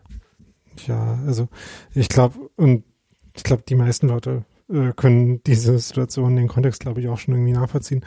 In dem Zusammenhang habe ich mich aber so ein bisschen gefragt, ob das nicht vielleicht dann doch eine Gelegenheit wäre, ähm, das ne, aufgrund der kontextualen Akzeptanz nicht als Beleidigung zu werten, sondern nur als Unsportlichkeit und dafür dann einfach die zweite gelbe Karte zu geben, so wie bei der Genusi-Szene, das, äh, das Schlagen. Das hätte ich dann auch irgendwie charmant gefunden und Ja. für die Dummheit auch verdient. Ja, also ich, ich, ähm, ich, ich fand es ein Dumm bisschen auf jeden doof, weil, Fall, ja. Äh, Entschuldigung, da ist völlig richtig, Entschuldigung. Ja, auf jeden Fall, das auch. Ähm, ähm, weil er ihn wirklich auch ganz schön abgeräumt hat. Also das war halt Ja. auch, das war halt auch wirklich ein Foul und das war jetzt nicht, nicht, nicht nur markiert oder so. Äh, Ja, insofern dachte ich so, so äh, pass mal, pass, da dachte ich auch so, ja, ja, bitte? Äh, Weil es vorhin so klang, also ich fand gar nicht, dass in der Szene äh, Schlotterberg irgendwie geschauspielert und äh, sich gewunden hätte. Der hat, hat einfach nur nachdem Nee, nee, er nee, nee. die Fahrt gefallen, äh, gefault wurde, da hat noch gesessen und ähm, sich gesammelt und also es war jetzt nicht so, also von ich glaube Wunderheilung, Sebastian dazu gerade gesagt, so habe ich das in dem Moment gar nicht. Äh, gar Naja, er nicht lag auf dem. Rücken und ist dann sofort aufgestanden und ohne Probleme Ja, zum Schiedsrichter gegangen. Aber er ist, ich glaube, er hat jetzt nicht vorher behauptet, dass er äh, äh, noch nicht aufgestanden Nein, ist. ich will auch weil nicht er- sagen, dass ihm eine, sein dass eine Schwalbe war oder so. Ne? Also Schienbein zu sehr weh tat, sondern weil er halt äh, noch keinen Grund hatte aufzustehen. In dem Moment, wo er sich dann darüber beschweren wollte, hat er halt einen Grund gehabt. Äh, Okay. Also er hat ihn ordentlich heftig abgeräumt und zwar wirklich mit einer mit einer Härte, die so nicht nötig ist und die ihm ja ab und an mal äh, äh, unterkommt. Ähm, und dann einfach dahin zu gehen und ihn so zu tun, als wäre da nichts gewesen, da dachte ich auch so, pass mal auf, Freundchen, so geht's eigentlich auch nicht. Das hat mich so ein bisschen, also deswegen war ich ein bisschen empört darüber. Ähm, grundsätzlich halte ich es äh, für eher klug von Stegemann, das nicht zwingend zu hören, wenn er es nicht direkt vor ihm laut brüllt. Ähm, würde mir aber nichtsdestoweniger wünschen tatsächlich auch, dass es da noch eine kleine Ermittlung gibt und der dann halt im Nachhinein gesperrt wird, weil es einfach auch so saudoof war und dafür dann bitte nochmal ein Sportsgericht Sperre für zwei Spiele oder so. Das wird, Aber im Nachhinein bringt's uns ja auch nichts. ist mir auch egal, aber Befriedigung. fand halt einfach, dass es eine Arschlochnummer war. In der Tat war es eine. Und Im wahrsten Sinne des Wortes. also fürs Sportgericht spricht ja, dass das einfach öffentlich ist Ja. und ähm, dass dann halt auch ermittelt wird und dass es halt auch nachvollziehbar ist, also nicht hören sagen, wie das zum Beispiel bei einigen Beleidigungen äh, aus dem Leverkusen-Spiel der Fall war, wo dann halt Aussage gegen Aussage stand und so weiter und so fort, manche Sachen dann eingestellt wurden, gegen manche gar nicht ermittelt wurde.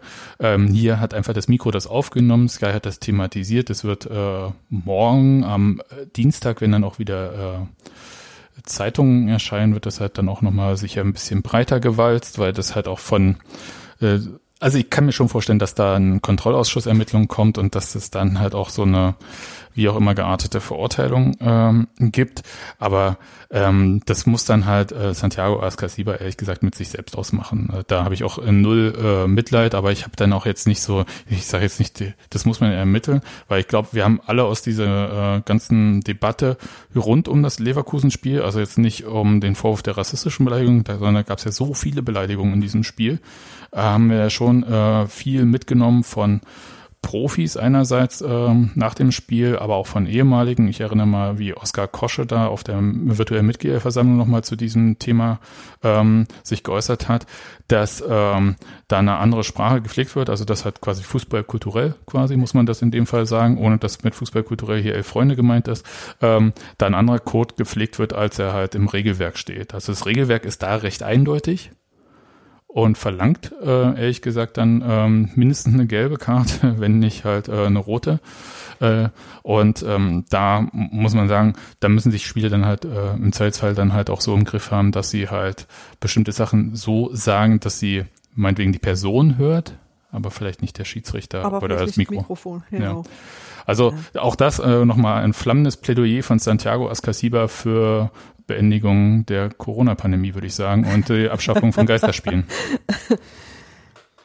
Ja, Freiheit für, Bei ja, Ja, Santiago der Ascasiba, Corona, Freiheit, Freiheit äh, für Santiago, genau. Santiago Ascasiba, Beendigung der Corona äh, habe ich ja schon wieder ein schlechtes Gefühl und befürchte, dass da äh, ein anderer. ja, aber vielleicht auch, Santiago Azkaban. ja. Aber, aber der muss ja nicht für immer dorthin. Komme, vielleicht, äh, Tut mir leid. wenn ihr äh, diese Harry Potter Nummer dann überwunden habt, ähm, Aber, aber warte noch kurz, äh, weil es äh, also dazu passt, ähm, äh, in einer vergleichbaren Situation hat aber, ich glaube, es war Robert Andrich jemanden aufgehoben, äh, aufgeholfen, in Art und Weise, weil der dachte, das wird jetzt gleich eine Hebefigur. Also der, der schon auch, wisst ihr, das war quasi die, der, die körperliche Ausprägung von Steh auf, du Arschloch. Und ich weiß nicht, ob das so weit auseinander liegt. Und von daher, ich, äh, wirklich, ich kann mich an der Stelle auch darüber einigen, dass man ähm, da äh, die, die Schwelle für eine Beleidigung woanders ansetzt als woanders. Als äh, zum Beispiel, wenn man äh, im Kino bloß möchte, dass die Leute Platz machen, damit man zu seinem Platz kommt in der Reihe. Beispiel. Steh auf, Arschloch. Ja, das ist vielleicht nicht so gut. Vielleicht, vielleicht müssen wir neue T-Shirts machen. Wenn eine ältere Frau in eine Bahn einsteigt und irgendein Teenager wieder nicht aufstehen will. Steh auf Arschloch. Und äh, natürlich äh, Stehplatzstadion einer alten Fürsterei. Okay, ich sehe schon, wir brauchen das. Okay. Passt, passt ja auch ein bisschen zu Ostern, oder? Genau.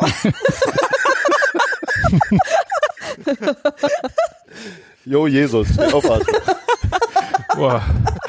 Gut. Beschwerden äh, von Leuten, die sich beleidigt fühlen, bitte an hansmartin.textilvergehen.de. Äh, und, von da direkt, und von da direkt nach Def Null. Ja. nee, die Adresse gibt's auch nicht. Aber ähm, okay, ähm, kommen wir aber zur Elfmetersituation, die ja tatsächlich nochmal einen Einfluss auf das Spiel hatte. Ach, ja. ja, nachdem wir jetzt so viele no Sachen shit, Sherlock. nachdem wir so viele Sachen erzählt haben, äh, die ja so ein bisschen auch ähm, quasi am Rande, also keinen direkten Einfluss auf das Ergebnis hatten. Aber ähm, Gendouzi, der, naja, äh, mit Orange da halt noch äh, auf dem Platz war, wird von Friedrich getroffen. Es gibt Elfmeter. Soweit erstmal so klar. Aber die, die Meinungen fallen da ja schon so ein bisschen auseinander. Also einerseits natürlich klar, dass halt äh, ein Teil sagt, der hätte gar nicht mehr auf dem Platz stehen sollen, dürfen. Das kann ich auch nachvollziehen, aber das ist dann halt auch jetzt erstmal konjunktiv, weil stand er ja dann doch noch. Und die Frage ist aber, war das jetzt clever von Gendouzi oder war, war es eine Schwalbe, wie ich auch schon gelesen habe? Wobei ich äh, das Thema Schwalbe zumindest in, ja, diskutieren würde. Ne, Schwalbe halte ich für Quatsch. Ähm, äh, die Frage ist, ob es ein Foul ist. Also es sieht von der äh, normalen Dynamik her schon so aus, ne? Aber ich habe halt auch das Gefühl, dass im Endeffekt ein, eigentlich nur beide zum zum selben äh, zum selben Platz äh, auf dem Platz wollen äh, und dann im Prinzip halt im Prinzip halt Friedrich eher da ist und deswegen dann äh, kann man halt sagen, äh, trifft er dann die Sohle von, äh, von Gendusi oder trifft Gendusi, äh, tritt quasi dann auf Friedrichs Fuß. Also ich habe mich ein bisschen schwer damit getan, da das, äh, das definitive Foul dann zu erkennen. Nadine, wie hast du es gesehen? Ja, für mich sieht so aus, als wenn er da irgendwie schon rückwärts in den Strafraum reinstolpert, hängt schon auf, keine Ahnung, äh, hängt schon so ein bisschen auf Halbmast sozusagen und ja, dann kommt halt noch der Fuß von Friedrich damit dazu.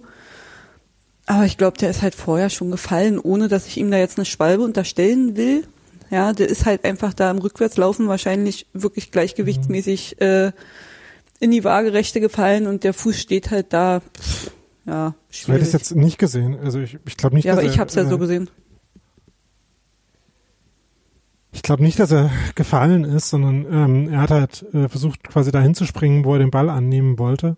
Und ähm, ist dann logischerweise aus dem Gleichgewicht gekommen, weil er nicht auf dem Boden gelandet ist, sondern auf Friedrichs Fuß.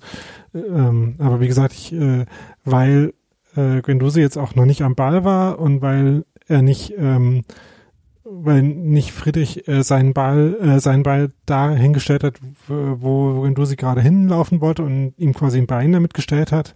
Also ich, äh, ja, ich fand es irgendwie schwierig auszumachen, was jetzt die Aktion von Friedrich gewesen ist, die man da als, als faul deklariert. Sagst du denn, Daniel, wenn du das jetzt so beschreibst oder auch Nadine, ähm, dass das äh, ein Thema für den oder die Videoassistenten gewesen wäre, ähm, um sich das nochmal anzuschauen und zu sagen, es ist eine Fehlentscheidung? Also ich nicht, Ich Na, auch nicht. Nee. weil Weil klar, falls ist halt ne- nicht, die ja. Berührung war da. es ist halt eine 50-50 Sache. Also man kann die Dynamik halt so verstehen oder so. Und ich finde es zumindest nachvoll ich fände es nachvollziehbar, sie äh, pro Friedrich auszulegen, aber ich äh, äh, würde jetzt nicht sagen, das ist ein klarer Fehler, ist es anders zu machen. Steffi, wie siehst du das? Ja, ich finde tatsächlich 50-50 auch überzeugend. Also das ist auch so was, ähm, hm, hm. kannst du so sehen, kannst du anders sehen. Ich hab, ich, äh, ich hätte, also das ist tatsächlich so was, wo ich mich hinterher nicht beschwert habe. So doof ich das fand, war das trotzdem was, wo ich gesagt habe, ähm, wenn hinterher quasi alle, die dazu gefragt werden, sagen, das war irgendwie clever gemacht, aber eben im Rahmen der Regeln, dann ist es halt so. Wenn das bei uns passiert, dann nehmen wir das auch dankend an und Robert Andrich auf Schalke. ist halt, ist halt so. Es gibt, es gibt diese Situation immer mal und dann ist es halt, geht es so oder so aus und ähm, ich finde ja sowieso Elfmeter abschaffen, aber das ist eine andere Geschichte. Ähm, Okay. Äh, Erzähl uns mehr, Steffi. äh, ich finde Elfmeter mal so ein verkacktes Glücksspiel, ich kann das nicht leiden. Ähm, da kannst du eine Münze werfen, das finde ich, äh, ich ähm, das, Findet Andreas Lute vielleicht auch. Ja, ich habe da nicht so wahnsinnig viel Freude dran, aber ich finde es jedenfalls plausibel, das so zu machen. Und ich, äh, also ich sag da hinterher auch relativ wenig zu, weil das jetzt für mich auch nicht derbe falsch war, sondern man kann halt das so bewerten und dann ist es auch, dann ist es einfach so. Was hätte denn Marvin Friedrich besser machen können in der Situation? Nicht da sein? Weiß gar nicht, ob der, also er musste ja auch irgendwie dahin gehen. Also es, ich bin ja schon so ein bisschen auch bei, bei Daniel in der Bewertung, ähm, dass, dass das äh, ja quasi quasi Gendosi halt auf seinem Fuß landet, den er da aber hinstellt, wo Gendosi auch landen wird. Also das ist, also der kann ja jetzt schlecht die Bewegung verändern, wenn's, wenn er einfach der Gravitation folgt. Ähm, ich denke, dass der Fehler vorher war, also dass, dass, dass der bald, dass dieser schlampige Pa- Pass von, von Christopher Trimmel ein bisschen problematisch war ähm, der den, den, ich glaube, er hätte die Situation ein bisschen vorher noch einfacher auflösen können, indem er den Pass einfach auf Friedrich zurückgespielt hätte und gar nicht erst bis zur Außenlinie geht, äh, um dann um Mittelschnitt war es, glaube ich, äh, rumzuspielen. Äh, und also das wäre sozusagen die nicht so elegante Geschichte gewesen, Spiel auf Friedrichs, der dann nicht viel Zeit hat und den Ball aber dann halt rauskloppen kann zur Not. Und da, er hat sich halt so für das, für das, für das kontrollierte Rausspielen entschieden. Es ist ihm dann leider nicht so kontrolliert gelungen und damit war der Ball dann, Gendosi hat den Ball dann, glaube ich, auch selbst abgefangen. Da waren sie, da war Hertha halt auch gerade aktiv. Ähm, ähm, und und und ein bisschen auch ein bissiger als vorher und und wacher äh, äh, insgesamt. Ähm, Pa- Paldada hat ja auch gesagt, dass die diese Gendosi Prömelnummer die Mannschaft irgendwie aufgeweckt hätte. Das war ja relativ kurz davor. Am Ende ist es ja ja also auch da bei bei euch eher kein kein kein Fall für, für eine Korrektur den, durch den VAR, aber auch durchaus kein glasklarer Muss-Elfmeter. Hm. Ich habe so ein bisschen überlegt, ob ähm, Trimmel den Pass nicht auf Friedrich gespielt hat, äh, weil halt so ein Herr Thaner so halb dazwischen hätte gehen können und er deswegen dann die Drehung gemacht hat. Aber ja, das also die Situation nicht aufgelöst zu bekommen zu haben, hat ja dann dazu geführt. Also ich denke auch, dass da von Friedrich wahrscheinlich, ähm, was soll er da machen? Also der muss ja ähm, irgendwie hin. Der kann ja nicht äh, Genosi da äh, schalten und walten lassen.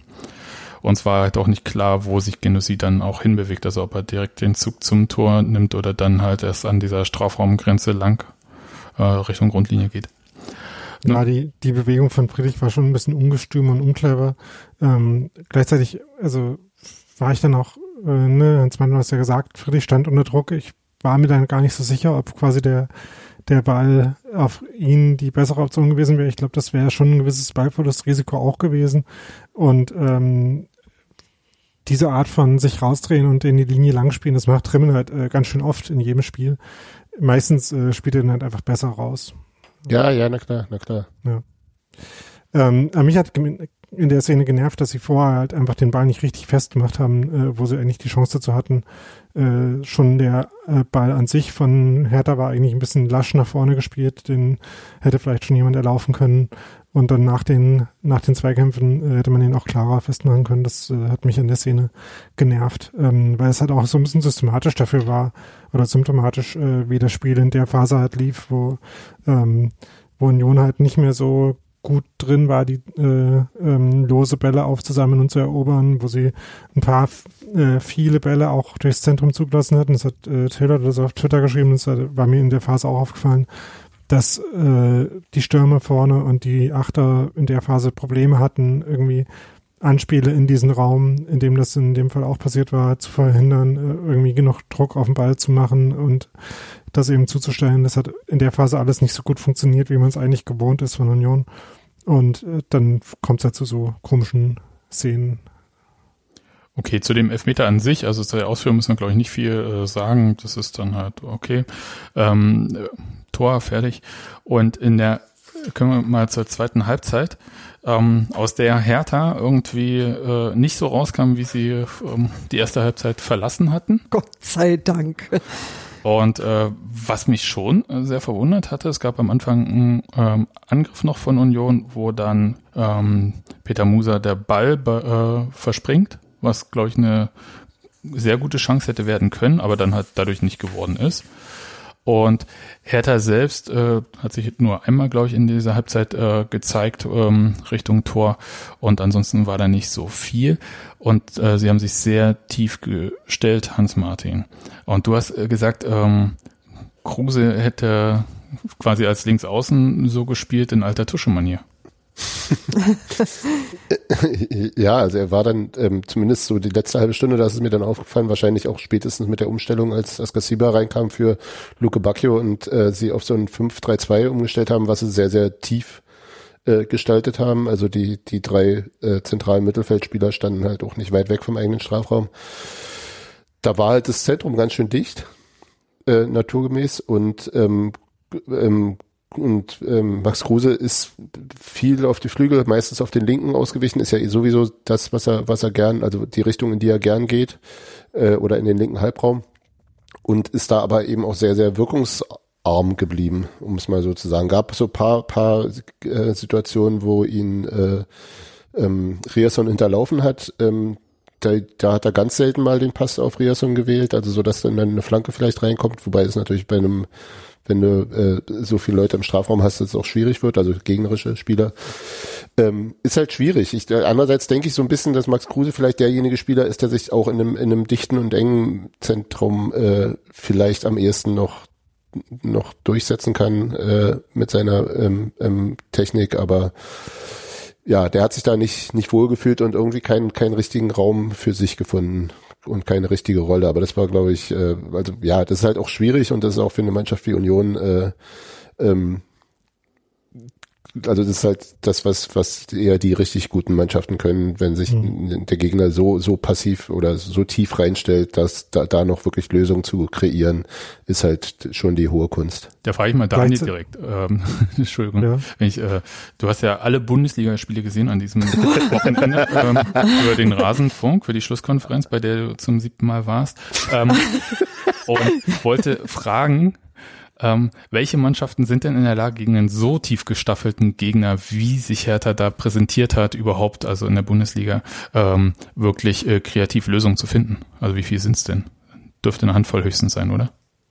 Höchstens. Also ähm, jetzt am Beispiel dieses Spieltags Dortmund zum Beispiel nicht so richtig. Also die könnten das im Prinzip, ähm, machen es aber irgendwie nicht immer und äh, sind inkonstant und haben Mentalitätsprobleme oder so. Äh, das, finde ich sehr schwer verständlich, aber kommen wir vielleicht in drei Wochen nochmal dazu oder so? Zwei, drei? Ja. Ähm, egal. Ähm, und ansonsten halt schon äh, nur so die besten Mannschaften in der Liga. Äh, deswegen wäre es für Union halt darauf angekommen, die Phasen auszunutzen, in denen es halt nicht ganz so sehr war. Äh, das heißt, in der, in der zweiten Halbzeit vor allem echt die ersten fünf Minuten, wo sie halt ein paar äh, paar Mal noch äh, gut Räume ausgenutzt haben. Also es gab, äh, wir hatten ja, ich glaube, Hans Martin hat es notiert, äh, gleich am, am Anfang von der zweiten Halbzeit, nee, Nadine war es, äh, oder?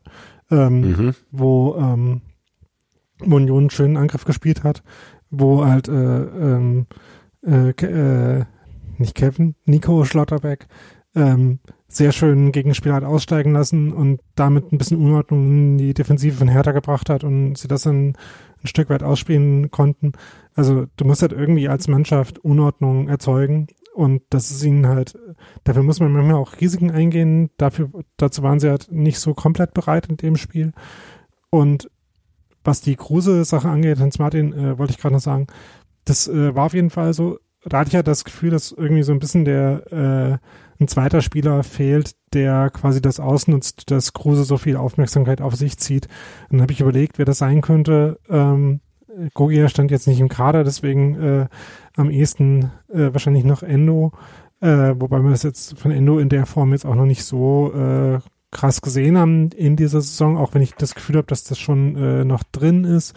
Und ich hatte jetzt in dem Spiel auch nicht das Gefühl, dass, äh, dass das äh, ein gutes Spiel für Endo unbedingt wäre, weil ich glaube, er, was so die Intensität und ähm, ja, das, äh, die, das nicht Fehler machen und die, äh, äh, ja, die defensive Komponente schon noch ein bisschen, bisschen äh, was aufzuholen hat sozusagen oder was zu lernen hat. Deswegen hatte ich jetzt auch nicht das Gefühl, dass das unbedingt die beste Option für das Spiel gewesen wäre.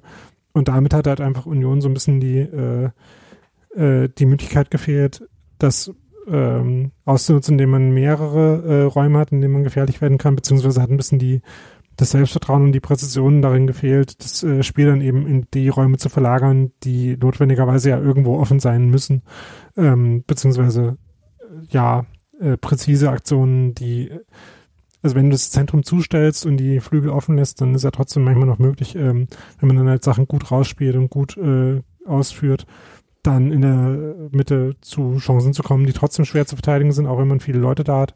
Und dazu hat halt Union in dem Spiel die Präzision gefehlt. Nadine, äh, verstehst du, dass Union da nicht ins volle Risiko gegangen ist? Möglicherweise, weil sie ähm, auch Angst äh, vor den äh, schnellen Spielern und auch konterstarken Spielern von Hertha hatten? Naja, klar, weil wenn, wenn du dann wieder im Rückstand bist, Union ist ja nicht so gut darin, äh, Rückstände aufzuholen in dieser Saison. Und dann nimmt man doch lieber ein 1-1 mit und macht hinten erstmal dicht ähm, und guckt, was nach vorne geht. Klar wünscht man sich das lieber anders. Das ist, also es ist spannender, wenn die Mannschaft aufs Tor rennt und versucht, ein Tor zu erzielen, ist keine Frage. Aber wenn man halt sagt, ein Punkt ist ein Punkt und den nehmen wir mit, dann war das schon die richtige Einstellung. Ich hatte so ein bisschen das Gefühl, dass ähm, die Erfahrung aus dem Frankfurt-Spiel zwei Wochen vorher sehr präsent war und man da mit Absicht äh, versucht hatte, äh, sich äh, da nicht irgendwie ähm, mit einem dämlichen Ballverlust äh, so ein Konter einzufangen und halt auch das Wissen, dass äh, Hertha das Spiel zuvor, das 3-0 gegen Leverkusen halt auch mit äh, sehr guten Kontern erzielt hatte. Das war so mein Gefühl, also und dass da jetzt irgendwer das jetzt direkt so gesagt hat, das war nur vor dem Spiel, Daniel, du hattest das ja auch bei State of the Union geschrieben, dass der Trainer sich mehr Kompaktheit gewünscht hatte und damit geht ja dann noch so ein bisschen ähm, einher, dass man vielleicht jetzt nicht ähm, sofort ins Risiko rennt. Also lang wird, wie der Trainer es genannt hat. Da bin ich mir übrigens jetzt äh, doch noch nicht sicher, was er damit eigentlich äh, genau meint. ähm, nachdem ich dachte, dass ich äh, mir sicher wäre, äh, müssen wir, glaube ich, doch nochmal fragen. Wieso bist du denn nicht sicher? Was äh, kann, kannst du es nochmal? Das mit dem Was, was soll Langwerden, sonst also, heißen? Ähm, na, also ich dachte, ähm, als ich das gehört habe in der Pressekonferenz und äh, in dem Bezug auf die ähm, auf das Spiel gegen Frankfurt, dass er äh, zu lange Angriffsphasen meint, indem man sich dann quasi äh, zu sehr committet nach vorne und die äh, Absicherung verliert. Bin mir aber nicht sicher, ob er damit nicht vielleicht doch irgendwie auch was von der von der Ordnung an sich meint. Äh, von daher, Also ich das kann er gerne nochmal ausführen. Hm. Äh, Verstehe, was du meinst. Äh, Ich hatte das tatsächlich so verstanden, also weil Kompaktheit halt äh, häufig einfach bedeutet, dass ähm, man das Spielfeld klein macht, auch, also sich in einem kleinen Raum, dass man sich selbst nicht so lang ziehen lässt. Und Ja, äh, vertik vertikale Kompaktheit fehlende. So hatte ich es auch verstanden. ja, aber das mit den Angriffsphasen, ja, kann natürlich auch sein. Also vielleicht geht's auch damit einher. Ja. Ähm, vor allem, weil ja eigentlich, also das Problem war eher, äh, dass man äh, vom, von der eigenen Absicherung bis zum gegnerischen Strafraum kommen muss, wenn man Angriffe spielen will. Das ist ja relativ unvermeidlich. so. Ähm, äh, und ist ja eigentlich auch der Plan, also wenn Union halt mit schnellen Angriffen spielen will, dann muss man ja auch irgendwie diese Streckung dann hinkriegen. Äh, ja. Also wie gesagt, war ich mir nicht ganz sicher, was dann eigentlich die, äh, die Weise ist, wie, wie die Angriffsbemühungen dann stattdessen aussehen sollen. Das ist ja eigentlich eher so der Punkt. Also wie stellt sich Union eben in so einer Situation, wo man nicht wirklich kontern kann. Einerseits, weil einem auch selber die Spieler und die personellen Mittel dafür fehlen. Andererseits, weil der Gegner halt nicht so viel dafür anbietet. Wie wollen sie eigentlich, dass die Angriffe aussehen? Das ist halt äh, was, was sich jetzt in diesen Spielen gegen die Abstiegskandidaten, äh, wie halt äh, dieser zweiten Halbzeit äh, stellt als Frage und worauf man dann langfristig halt auch Antworten entwickeln muss. Ja, in der Ja, Tat. kurzfristig ist ja nicht so wichtig, da spielen wir ja eher gegen die von oben, ne? Genau. Genau. Wie lautet denn euer äh, Fazit des Spiels, Steffi? Ähm, äh, hat Union das äh, Spiel in dieser Schwächephase in der ersten Halbzeit verloren oder in der zweiten, als sie da nichts draus gemacht haben aus der Überlegenheit? Finde ich eine unfassbar fiese Frage. Ich glaube, ich habe mich über die zweite Halbzeit mehr ärgert und zwar wegen ihrer Ereignisarmut und auch weil ähm, Hertha so unfassbar harmlos war in der zweiten Halbzeit und Union daraus überhaupt nichts gemacht hat. Und das fand ich so, das, das hat mich tatsächlich geärgert. Ich finde immer so, wenn du offensiv gut bist und dabei aber Pech hast, dann ärgere ich mich auch, aber auf eine andere Art. Ähm, und deswegen habe ich mich zum Beispiel bei dem Frankfurt-Spiel weniger geärgert, weil das einfach insgesamt so schön offensiv und unterhaltsam war. Und diese zweite Halbzeit fand ich äh, beim Hertha-Spiel so zum Abgewöhnen. Und da ist so wenig bei rumgekommen, dass ich das, glaube ich, also dass das für mich eher so der Knackpunkt war. Also wenig bei rumgekommen, ja. Ich glaube, anstrengend für die Spieler war es. Ja, ja, natürlich, aber du hast halt, das hat beim Zugucken keinen Spaß gemacht und das waren halt einfach, ähm, da waren einfach insgesamt ja auf beiden Seiten eigentlich keine Torchancen. Das fand ich schon irgendwie so, boah, das, das finde ich immer, ähm, ja, das, das fand ich, das fand ich die doofere Halbzeit, so. Und ich würde auch sagen, dass das die war, ähm, aus der heraus mir einfach, ähm, naja, wenn du an der Stelle irgendwas untergebracht kriegst, ist es auch, kannst du das immer noch ausgleichen. Wisst ihr? Aber Union hat halt die insgesamt die erste Viertelstunde des Spiels so stark angefangen und dann ähm, das Ding aus der Hand gegeben und danach haben irgendwie war wie ein naja, wie ein Stillstand. Also vom Gefühl her, das war nicht, das ist mir klar, aber ähm, das hat einfach dann, das hat einfach nicht mehr so richtig gefetzt. Nadine, wie hast du das wahrgenommen? Wäre eher die erste Halbzeit ähm, der Punkt gewesen, ähm, die, das Spiel nicht aus der Hand zu geben oder in der zweiten vielleicht doch nochmal eine Chance rauszuholen? Na, ich will mich da gar nicht so richtig festlegen, weil vom Prinzip her, wir hatten ja auch ein paar Torchancen. Ähm, wir hätten halt einfach irgendwie mal einen reinmachen müssen. So gerade Peter Musa. Also ich will ihn da jetzt nicht ähm, an, an Galgen hängen oder was auch immer. Okay. Aber wir mal irgendwie, Das freut ihn sich auch. ich weiß es nicht von mir. Framing. Aber wenn er halt irgendwie doch mal einen eingenetzt hätte, vielleicht sogar halt äh, zum Stand von 2-0, dann, dann wäre das vielleicht auch nochmal anders gelaufen. Und der hatte ja dann der 82. Minute auch diesen, diesen einen Ball noch, wo er nicht weiß, so nehme ich mit dem Kopf, nehme ich mit dem Fuß, Kopf, Fuß, Kopf, Fuß und dann landet er auf dem Kopf mit äh, ja, minimalem Druck, fällt er dann noch zum Torwart. Ist halt ärgerlich. Hätten wir die Chancen einfach generell genutzt in der ersten Halbzeit, dann äh, hätte die zweite Halbzeit so laufen können, wie sie gelaufen ist, dann wäre es auch egal. Also doch vielleicht die erste Halbzeit. Okay. Da, äh, Daniel, was ist dein Fazit? Ähm, ich würde mir das Fazit äh, bei Robi ausleihen in unserem Sendungsdokument. Äh, da Robi ja nicht mehr selber mit uns in Mikrofone sprechen will, muss ich jetzt vorlesen, was er da geschrieben hat. Nämlich, wie schön ist es eigentlich, dass wir am 17. Spieltag der Bundesliga, der ersten Bundesliga, äh, ergänzt sich da nochmal, ein 1-1 gegen Hertha ganz entspannt hinnehmen können, während der Punkt Hertha im Abstiegskampf nicht reichen kann. Was für eine geile Saison. Äh, das äh, würde ich jetzt mal dem äh, Fazit vorschieben. Und ansonsten ich meine, klar kann man sich drüber ärgern, dass da jetzt spielerisch in der zweiten Halbzeit nicht mehr so viel rumgekommen ist, aber es bleibt halt auch trotzdem dabei, dass in der zweiten Halbzeit auch nur eine Mannschaft am Spiel teilgenommen hat und dass äh, Union immerhin noch ein paar Annäherungen hatte, was die, äh, ähm, was ein Tor angeht oder so. Und äh, dass irgendwie es in der zweiten Halbzeit 7 zu 1 Schüsse gab, die jetzt auch nicht alle ähm, aus aussichtslosen äh, Situationen waren, sondern wo äh, Union schon auch noch ein paar äh, ansatzweise okay Gelegenheiten äh, so hatte, ähm, immerhin äh, vier Abschlüsse aus dem Strafraum noch hatte. Also ja, das war alles nicht besonders klar, ähm, aber vor allem in, in der ersten Phase von der zweiten Halbzeit hätte man halt auch ein Tor machen können. Und von daher bin ich mit der Leistung dann dann irgendwie schon fein, auch wenn äh, wenn es sicherlich äh, kein kein spielerischer Glanzpunkt war.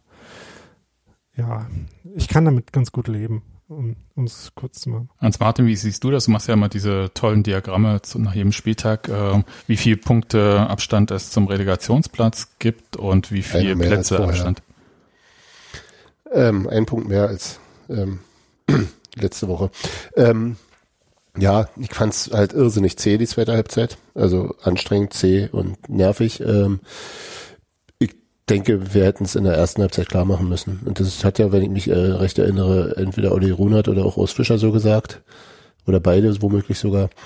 Ähm, und ähm, dann, also und natürlich war es echt ein bisschen bizarr, wie, wie Hertha, die ja schon noch im Abstiegskampf stehen und womöglich Punkte dringender brauchen als wir, das Fußballspielen in der zweiten Halbzeit ja komplett aufge, aufgegeben hat. Also das war schon so, okay.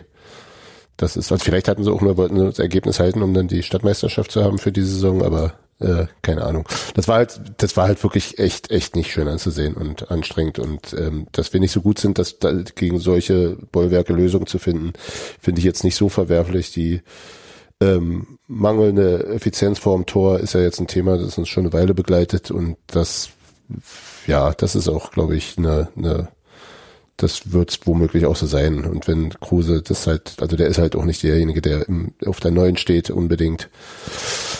Da müssen wir vielleicht noch mal gucken, wie wie es da weitergeht. Ansonsten kann ich irgendwie damit leben, dass jetzt uns uns uns tut's weniger weh als Hertha, denke ich, da nicht nicht die volle Punktzahl mitgenommen zu haben. Bei Hertha muss man ja sagen, dass ähm, Paul Dada ja sowohl beim ähm, Interview direkt nach dem Spiel noch auf dem Feld bei Sky als auch in der Pressekonferenz ähm, sehr deutlich gemacht hat, dass das überhaupt nicht der Plan war, wie seine Mannschaft da gespielt hat. Und ähm, der hat das ähm, sehr negativ auch dargestellt, äh, seine Mannschaft. Und dass er jetzt viel reden wird, nachdem er eigentlich vorher ein ganz gutes Gefühl hatte. Ähm, ich mag Paul Dardai äh, wirklich sehr. Super Typ. Äh, wirklich äh, unfassbar äh, guter Typ. Äh, ich bin mir nicht so sicher, ob wir ihn äh, in der nächsten Saison äh, nochmal an der Seitenlinie bei Hertha sehen. Also jetzt egal, wie die Saison da ausgeht. Das ist aber dann, wie gesagt, nicht unser Thema.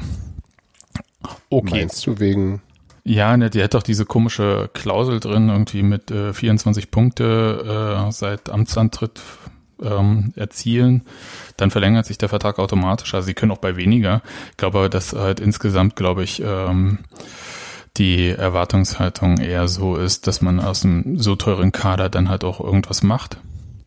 Mhm. Wie auch immer. Und dass man dann sagt halt, da ist uns äh, Rotwein, Gulasch und äh, so Ungar, der vielleicht nicht passend oder so.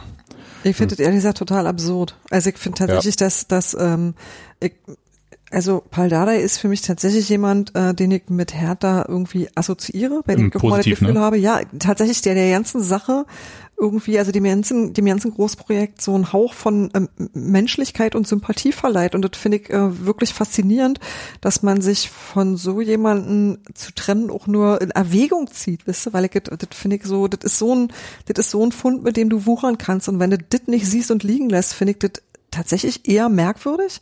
Und ähm, dass, dass diese Mannschaft keine Mannschaft ist, das sieht man halt auch. Also das finde ich, das finde ich das eigentlich ähm, faszinierende daran, wie so viel individuelle Qualität so eine Drecksmannschaft sein kann. Das ist, finde ich, rätselhaft.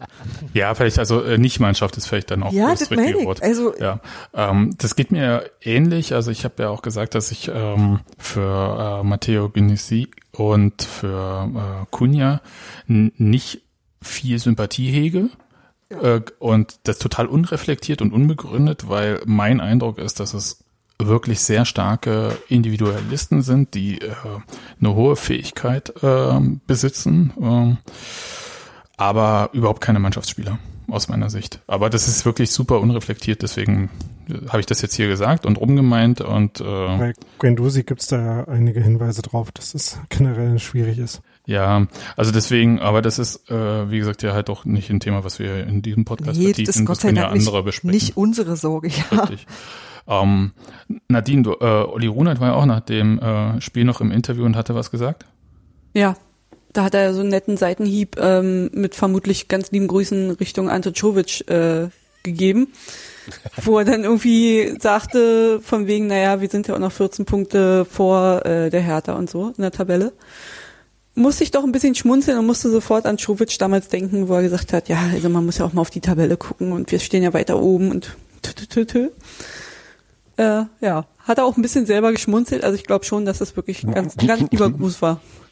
Gali Grü Genau. Genau. von Olli. Ja, aus Bauchi. Genau. aber, aber das geht mir tatsächlich auch so. Ich kann das deshalb auch ganz gepflegt abhaken, weil ich mir sage, ich gucke auf die Tabelle und in meiner Welt ist alles in Ordnung. Ja, eben. Ja, äh, äh, nicht ganz in Ordnung ist ja die Sache an so einem Kiosk im Umlauf der Waldzeit, Boah. um mal das, äh, Jetzt war ich überrascht, wo du hin willst, aber gut, mach. äh, um mal dahin zu kommen. Und da können wir gleich Nadine äh, weitermachen. Da hat sich ja äh, Michael Born, seines Zeichens äh, Sky-Kommentator, ähm, ja, erstmal ins Zeug gelegt am Anfang des Spiels. Ja, also ich hoffe, es geht ihm gut und sein Blutdruck ist wieder äh, auf Normalstand mittlerweile und ich hoffe auch, also für ihn hoffe ich, dass ein Stadion, wenn wir wieder rein dürfen, schrittweise geöffnet wird, damit er sich langsam auch an die Lautstärke gewöhnen kann. Äh, ja. ähm, weil der ist ja wirklich Das war nicht leicht für Minuten, Nee, der ist wirklich tausend Tode gestorben. ähm, und es war ja auch unfassbar laut für den armen Mann. Erst war es ja schön, nach zweieinhalb Minuten war es schlimm, nach drei Minuten war es totaler Stress und Gott sei Dank ist jetzt wieder Ruhe auf den Sonntag. Ja, ich habe keine Ahnung, was mit dem los ist, aber später war er ja auch noch so in Kidira verliebt. Ich glaube, da war die Hose dann eh offen. Also, Wow, naja. Okay. Ähm, Ähm, also das Kedira-Thema, also das hat mir, mich ja schon sehr genervt. Also äh, wenn, ich glaube, Sebastian, du hast diese Woche einmal von dem äh, von der Kruse-Fixierung bei gewissen Medien geschrieben. Das war das ja aber nochmal in ein paar Stufen schlimmer. Also es war wirklich anstrengend. Ja, also ich glaube, äh, Michael Born hat noch nicht Aber den. Kühlschrankinhalt äh, von Sami Khedira äh, inspiziert, aber er würde es vielleicht auch machen. Also Ja, man muss auch dazu sagen, dass Michael Born ja irgendwie alle Heimspiele von uns kommentiert Aber warum Und tut der macht- das? und macht alle irgendwie ziemlich beschissen und wir regen uns alle drüber auf. Ich glaube, seit gestern wissen wir, dass der Typ einfach Hertha-Fan ist und vermutlich in Berlin wohnt und jetzt hat sich das dann auch geklärt. Nein. Also das wahrscheinlich nicht. nee, so, so weit würde ich jetzt auch nicht gehen. Aber es, ich sag mal so, äh, manchmal ist ja auch das, was man sagt, das offenbart ja viel mehr, als man da eigentlich sagen wollte. Und bei diesem Feuerwerk, ich meine, man konnte da gab es ja ganz andere Sachen, über die wir nämlich jetzt gleich reden äh, können, über die man dann mal reden kann. Ähm, und äh, die Lautstärke, ja, es wird sicher laut gewesen sein. Und ich glaube, das halt auch ganz gut in dem leeren Stadion. Also äh, lauter, als wenn es voll wäre. Aber sind die Sky-Kommentatoren überhaupt im Stadion? Ich dachte nicht. Äh, doch, bei der Bundesliga schon, bei der äh, zweiten Liga Ja. nicht. Aber die sitzen doch in ihrem Kabäuschen. Also die sitzen doch nicht auf freier Flur. Nee, die, doch, die sind äh, frei oben. Äh, auf der Haupttribüne ganz oben. Aber sind die nicht hinter der Scheibe? Nein. Nein. Ah, okay. Nein, das sind sie selten. Die haben auch die gleichen Headsets wie wir.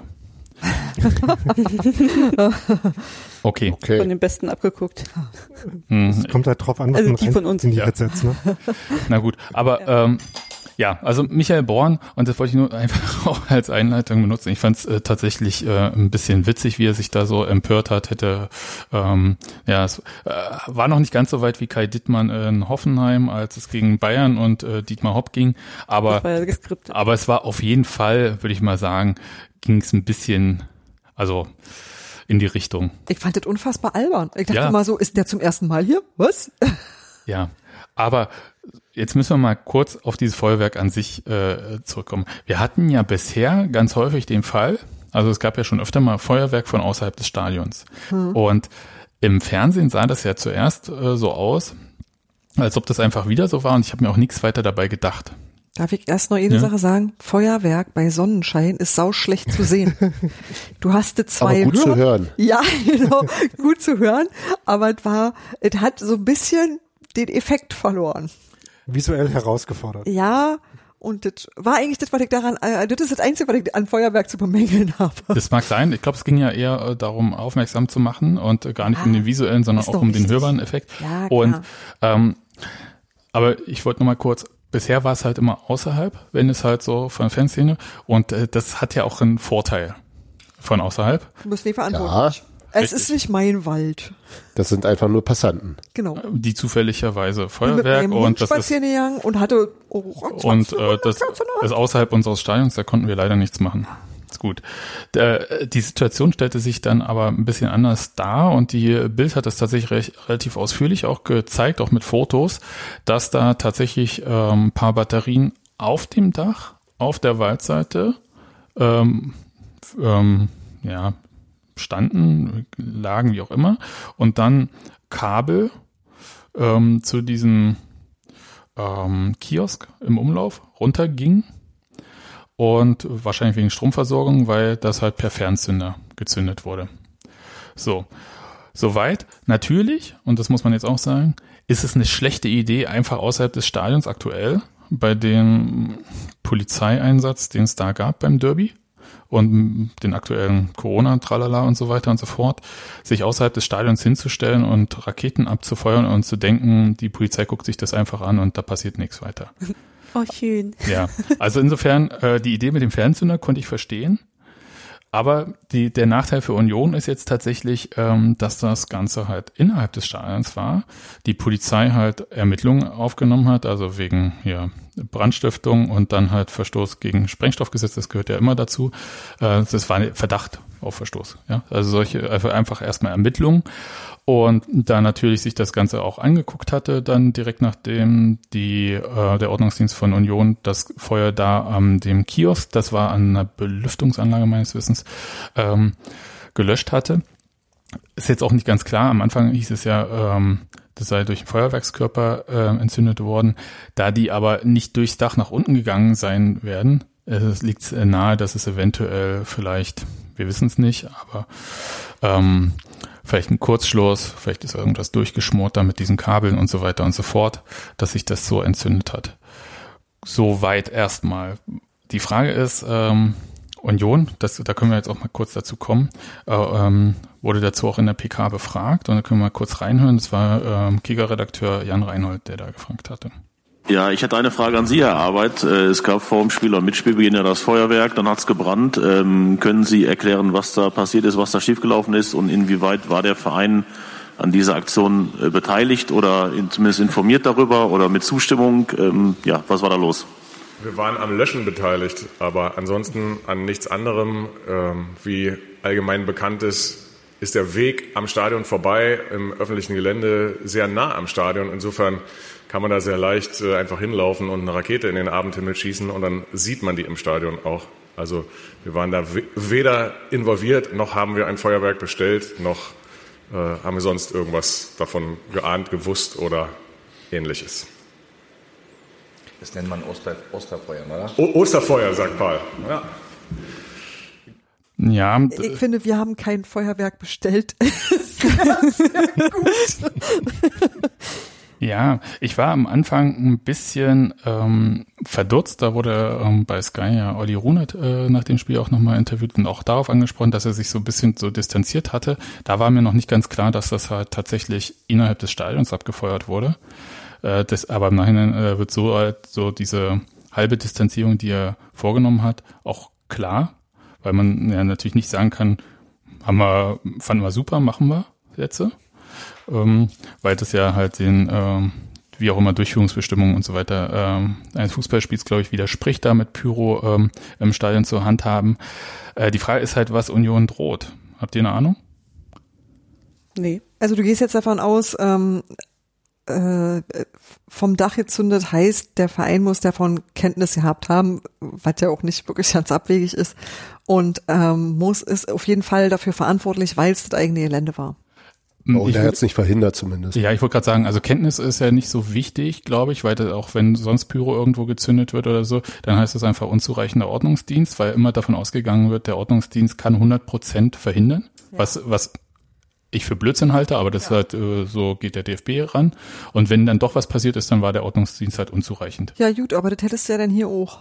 Ja, und Also alles wie immer. Ja, aber die Frage ist ja, also was ich ähm, äh, tatsächlich nochmal nachgeguckt hatte, weil es irgendwie so rum äh, äh, meanderte, Union sei auf Bewährung. Also ich habe nichts gefunden, wo Union irgendwie eine Strafe auf Bewährung bekommen hat oder so, sondern die Ich- Bewehr äh, die Strafe aus dem Derby tatsächlich war, glaube um die 140.000 Euro, wovon Mhm. paar 40.000 Euro auch für Sicherungsmaßnahmen benutzt werden konnten. Ich bin mir nicht sicher, ob das nicht einfach nur eine äh, quasi unzureichende mh, oder falsche Beschreibung ist für Union steht ohnehin unter Beobachtung, weil bei Union immer mal Sachen waren, wo wir jetzt auch nicht so genau wissen. Ich glaube nämlich, dass das eigentlich gemeint ist, weil da immer mal, weil das Stadion halt mit dem Arsch im Wald steht, immer wieder Leute vorbeigegangen sind. Die haben zwar polizeilich gesehen nichts Verkehrtes gemacht, aber du hast immer wieder irgendwie Anlass zur Berichterstattung gegeben. Dann wesentlich mehr als das war ja nicht. Und ich glaube, dass das äh, gar nicht so im Sinne von, also es hängt doch jetzt nicht, ähm, also nach allem, was ich so weiß, äh, ist es ja nicht so, dass von Dingen, die da passieren oder nicht passieren, abhängt, ob zum Beispiel weiter gespielt werden darf. Weil das war ja am Anfang Nee. mal so eine Sache, dass es, dass es darum ging, nur wenn sich alle an die ähm, die ganzen vielen Regeln, die die DFL für die Fortsetzung des Spielbetriebes gegeben hat, wenn dagegen verstoßen wird, dass es sein kann, dass einfach nicht mehr gespielt werden darf. So, das ist ein Da ging es um Aspekt. richtige Menschenansammlung. Es Genau. gab, soweit muss man schon sagen, es gab auch von der Polizei tatsächlich, äh, glaube so Platzverweise beziehungsweise also äh, sowohl gegen ja sowohl gegen Hertha-Fans als auch Union-Fans. Äh, und es gab dann halt auch noch mal, ähm, da kann man natürlich lachen, wenn man andere Polizeieinsätze sieht, aber ähm, tatsächlich wegen Verstoß gegen irgendwelche Corona-Bestimmungen äh, ein paar Sachen, aber nicht, also wirklich, wir reden hier von ein oder zwei Handvoll ähm, Sachen, also nicht der Rede wert ähm, glaube ich. Und äh, das, was die DFL damals, als es um den ähm, Sonderspielbetrieb ging, gesagt hatte, da ging es tatsächlich um diese Menschenansammlung, wie wir sie bei dem ersten äh, Geisterspiel zwischen Gladbach und Köln erlebt hatten, wo tausende Fans dann mit der Mannschaft äh, gefeiert hatten. Oder ähm, der andere Punkt war die äh, Klassenerhaltsfeier von Union, wo zwei Spieler sichtbar auf Fotos, im Nachhinein wissen wir, es waren viel mehr, ähm, aber die zwei waren halt auf Agenturfotos äh, wohl auch darauf, ähm, dass die halt mit den Fans zusammen gefeiert haben und damit halt äh, gegen diese Bestimmung des Sonderspielbetriebs verstoßen hatten. Aber da ging es dann auch, ähm, dann ging es, da, dafür gab es dann halt Geldstrafen plus halt ähm, diese mussten zwei negative Corona-Tests irgendwie vorweisen in einer bestimmten Zeit, also das halt mit dem Spiel vielleicht im Zweifelsfall fraglich war. Aber ähm, nee, also die Bewährung bezog sich tatsächlich darauf, dass ähm, es ja Vereine gibt, bei denen Sachen öfter passieren und der Kontrollausschuss ermittelt, äh, das äh, Sportgericht dann urteilt und eine Strafe tatsächlich, also wie jetzt meinetwegen Dortmund und äh, Dietmar Hopp, äh, auf Bewährung ausspricht und wenn nochmal was passiert, dann diese Strafe halt äh, wie eine tatsächliche Aber worin soll die denn bestehen? Publikum haben wir ja schon nicht Nee, mehr. ich sage ja, es Also- gab ja gar keine Bewährung bei uns. Ja, nee, aber selbst wenn du die hättest, du hast ja gar nicht mehr, was außer Geldstrafen kannst du denn noch verhängen? Na, noch mehr Geldstrafen. Ne, ich weiß es Naja, du nicht. kannst, äh, was kannst du noch machen? Du kannst Punkte abziehen. Ja, so. was geht natürlich auch. Aber Ja, ähm, das war ein bisschen. Also da, da, das ist jetzt auch wirklich äh, drüber. Ich wollte nur sagen, es gibt keine Bewährungsstrafe, um es jetzt mal kurz, kurz irgendwie zu sagen. Ja. Ähm, was dem Verein aus meiner Sicht droht, ist tatsächlich halt, äh, eine Geldstrafe. und die vielleicht auch ähm, nicht zu knapp. Mhm, das, davon gehe ich eigentlich auch aus. Ja, ich glaube, wenn du dann irgendwie einen Brand bei dir im Stadion hast, hast halt auch den Punkt überschritten, äh, wo man sagt, ähm, das ist mal eben mit, äh, also das ist dann einfach was Größeres, weil das einfach auch äh, tatsächlich überall da, wo dir ein Brand, auch wenn er dir, sag ich mal, passiert durch Unachtsamkeit oder was auch immer, da bist du schnell wirklich ganz ordentlich im, ja auch im strafrechtlichen Bereich, weil das einfach ähm, immer so Sachen sind, wo man sagt, das gefährdet mehr Leute als nur die, bei denen das passiert. Also weil das Gefahrenpotenzial bei Bränden tatsächlich krass ist. Ja, wir müssen jetzt auch noch. Einerseits Hm? das und Ja. andererseits denke ich, dass es eben auch wirklich nochmal ähm, ähm, deutlich strafverschärfend hinzukommt, dass es eben gerade äh, ähm, ähm, Corona-Zeit ist und dass sozusagen Leute aufs, aufs ähm, Stadiongelände gekommen sind, die da nicht hingehören. Also das ist sozusagen beides. Das ist einerseits Pyro, die nicht, die verboten ist, noch mit dem mit der Komplikation Brand und andererseits eben, ähm, wieso könnt ihr euer, also den, den Sonderspielbetrieb so nicht gewährleisten, wie es die Regeln eigentlich sind, nämlich nicht, dass irgendwelche Dritten äh, aufs Gelände kommen. Naja, Aber vielleicht das waren die halt vorher da. Entschuldigung, Nadine. Genau. Das Ding ist ja, Unioner kennen ihr Stadion. Das war schon immer so. Man wusste damals, welches Tor offen ist, falls man nicht über den Zaun klettern möchte, um zum Weihnachtssingen reinzukommen oder zufällig, Zufällig. lag der Schlüssel irgendwo rum oder sonst was, ja. Unioner wissen, wie sie in ihr Stadion kommen, wenn sie in ihr Stadion wollen und Unioner wissen auch, wie sie aufs Dach kommen, wenn sie aufs Dach wollen. Ja, Und dann ist die Frage, müsste ja eigentlich, eigentlich hängen ja da, glaube ich, so lustige Kameras, vielleicht sind sie auch eingeschaltet, vielleicht sind sie zufällig kaputt. Hm, das wäre natürlich komisch. Vielleicht sind die auch Aber- nur während des Spiels eingeschaltet. Oder auch nur während des Spiels eingeschaltet, man weiß es nicht. So, aber dann ist ja das Thema, äh, es kann doch auch sein, dass der Verein halt wirklich einfach mal nichts wusste. Und dass sie, dass sich da dann halt irgendwelche Fans mal kurzerhand aufs Dach äh, geschlichen haben, sage ich jetzt mal so, so ganz utopisch in meinem, in meiner Na Naivität, werden jetzt einige sagen. Ähm, aber es ist ja durchaus denkbar, dass die sich halt aufs Dach bewegen und dann da halt äh, Feuerwerk installieren und der Verein halt wirklich nichts von weiß, weil man weiß, dass der Verein sagen würde, "Hm, Leute, das können wir nicht erklären.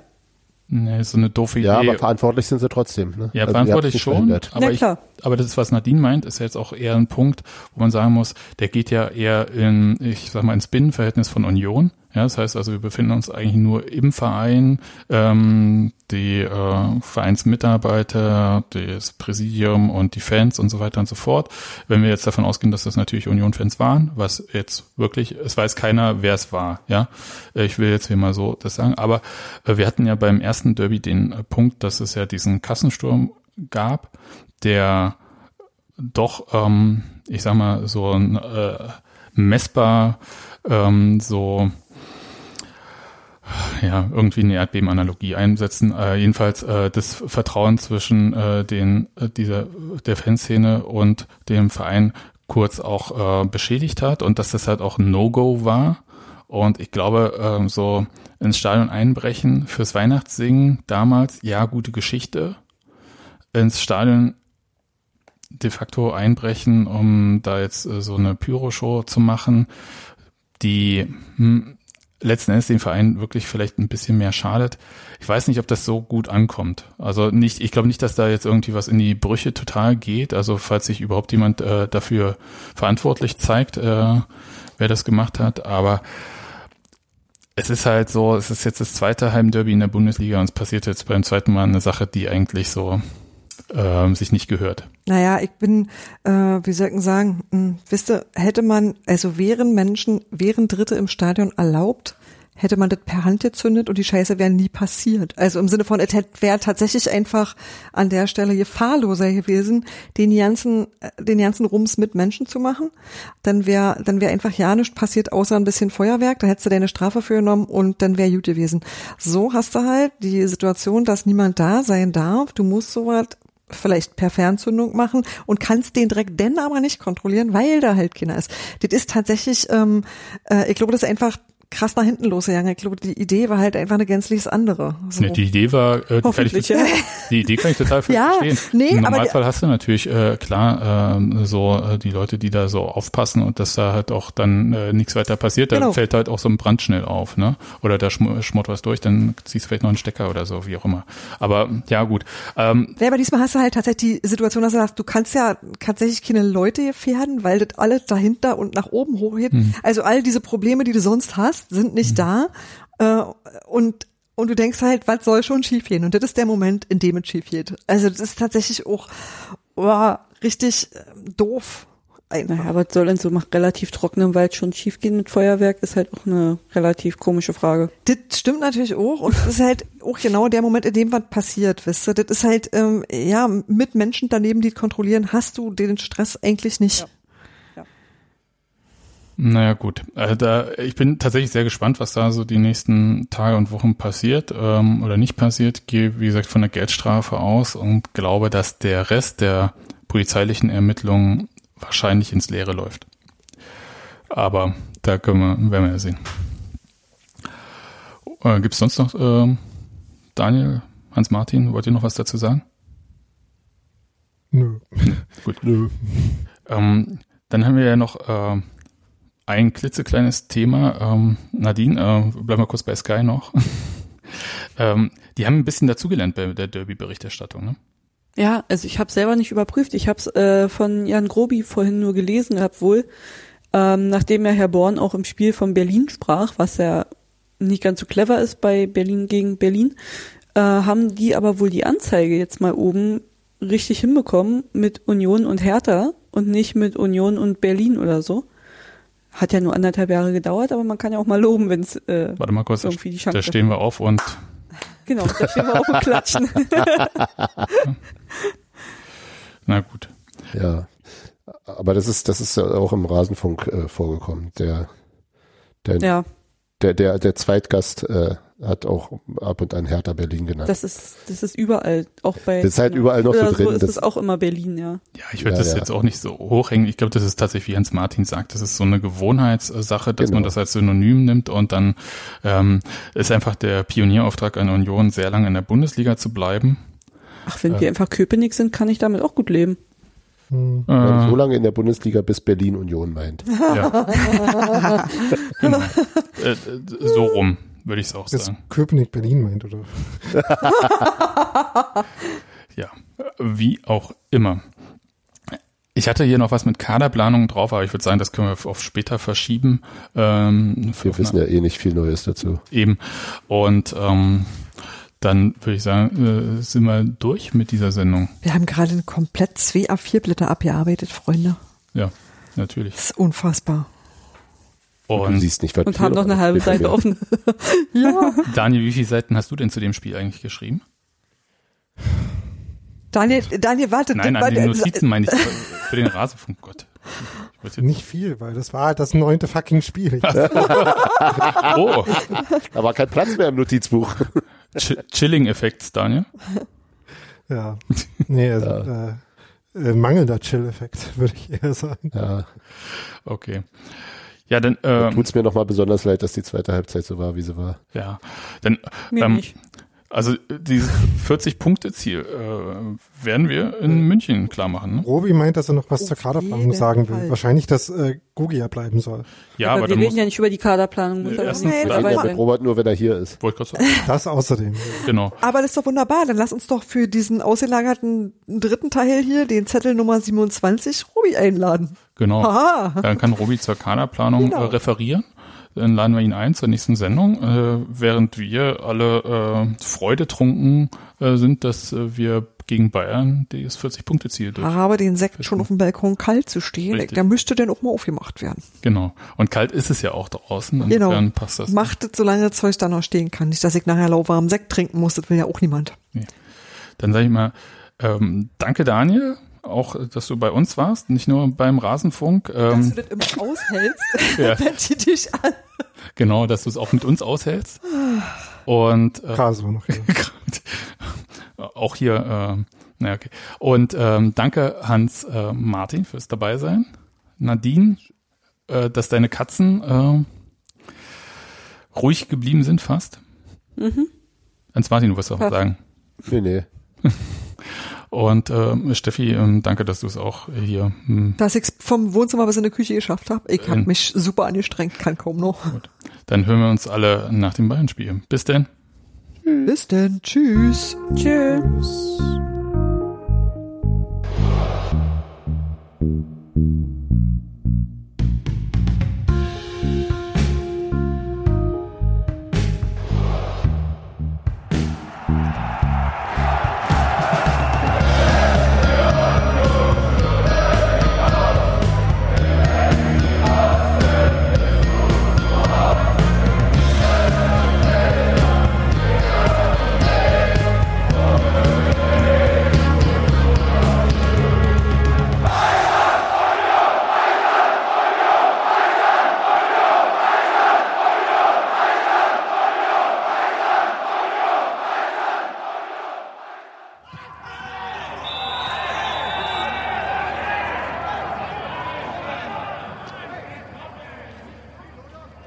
Nächster Freistoß für die Charlottenburger. Oh, Kunja schwer getroffen. Schwer getroffen. Hoffentlich kann der weiterspielen. Da ist das Einsteigen von Friedrich gegen Cordoba gravierender, möchte ich sagen.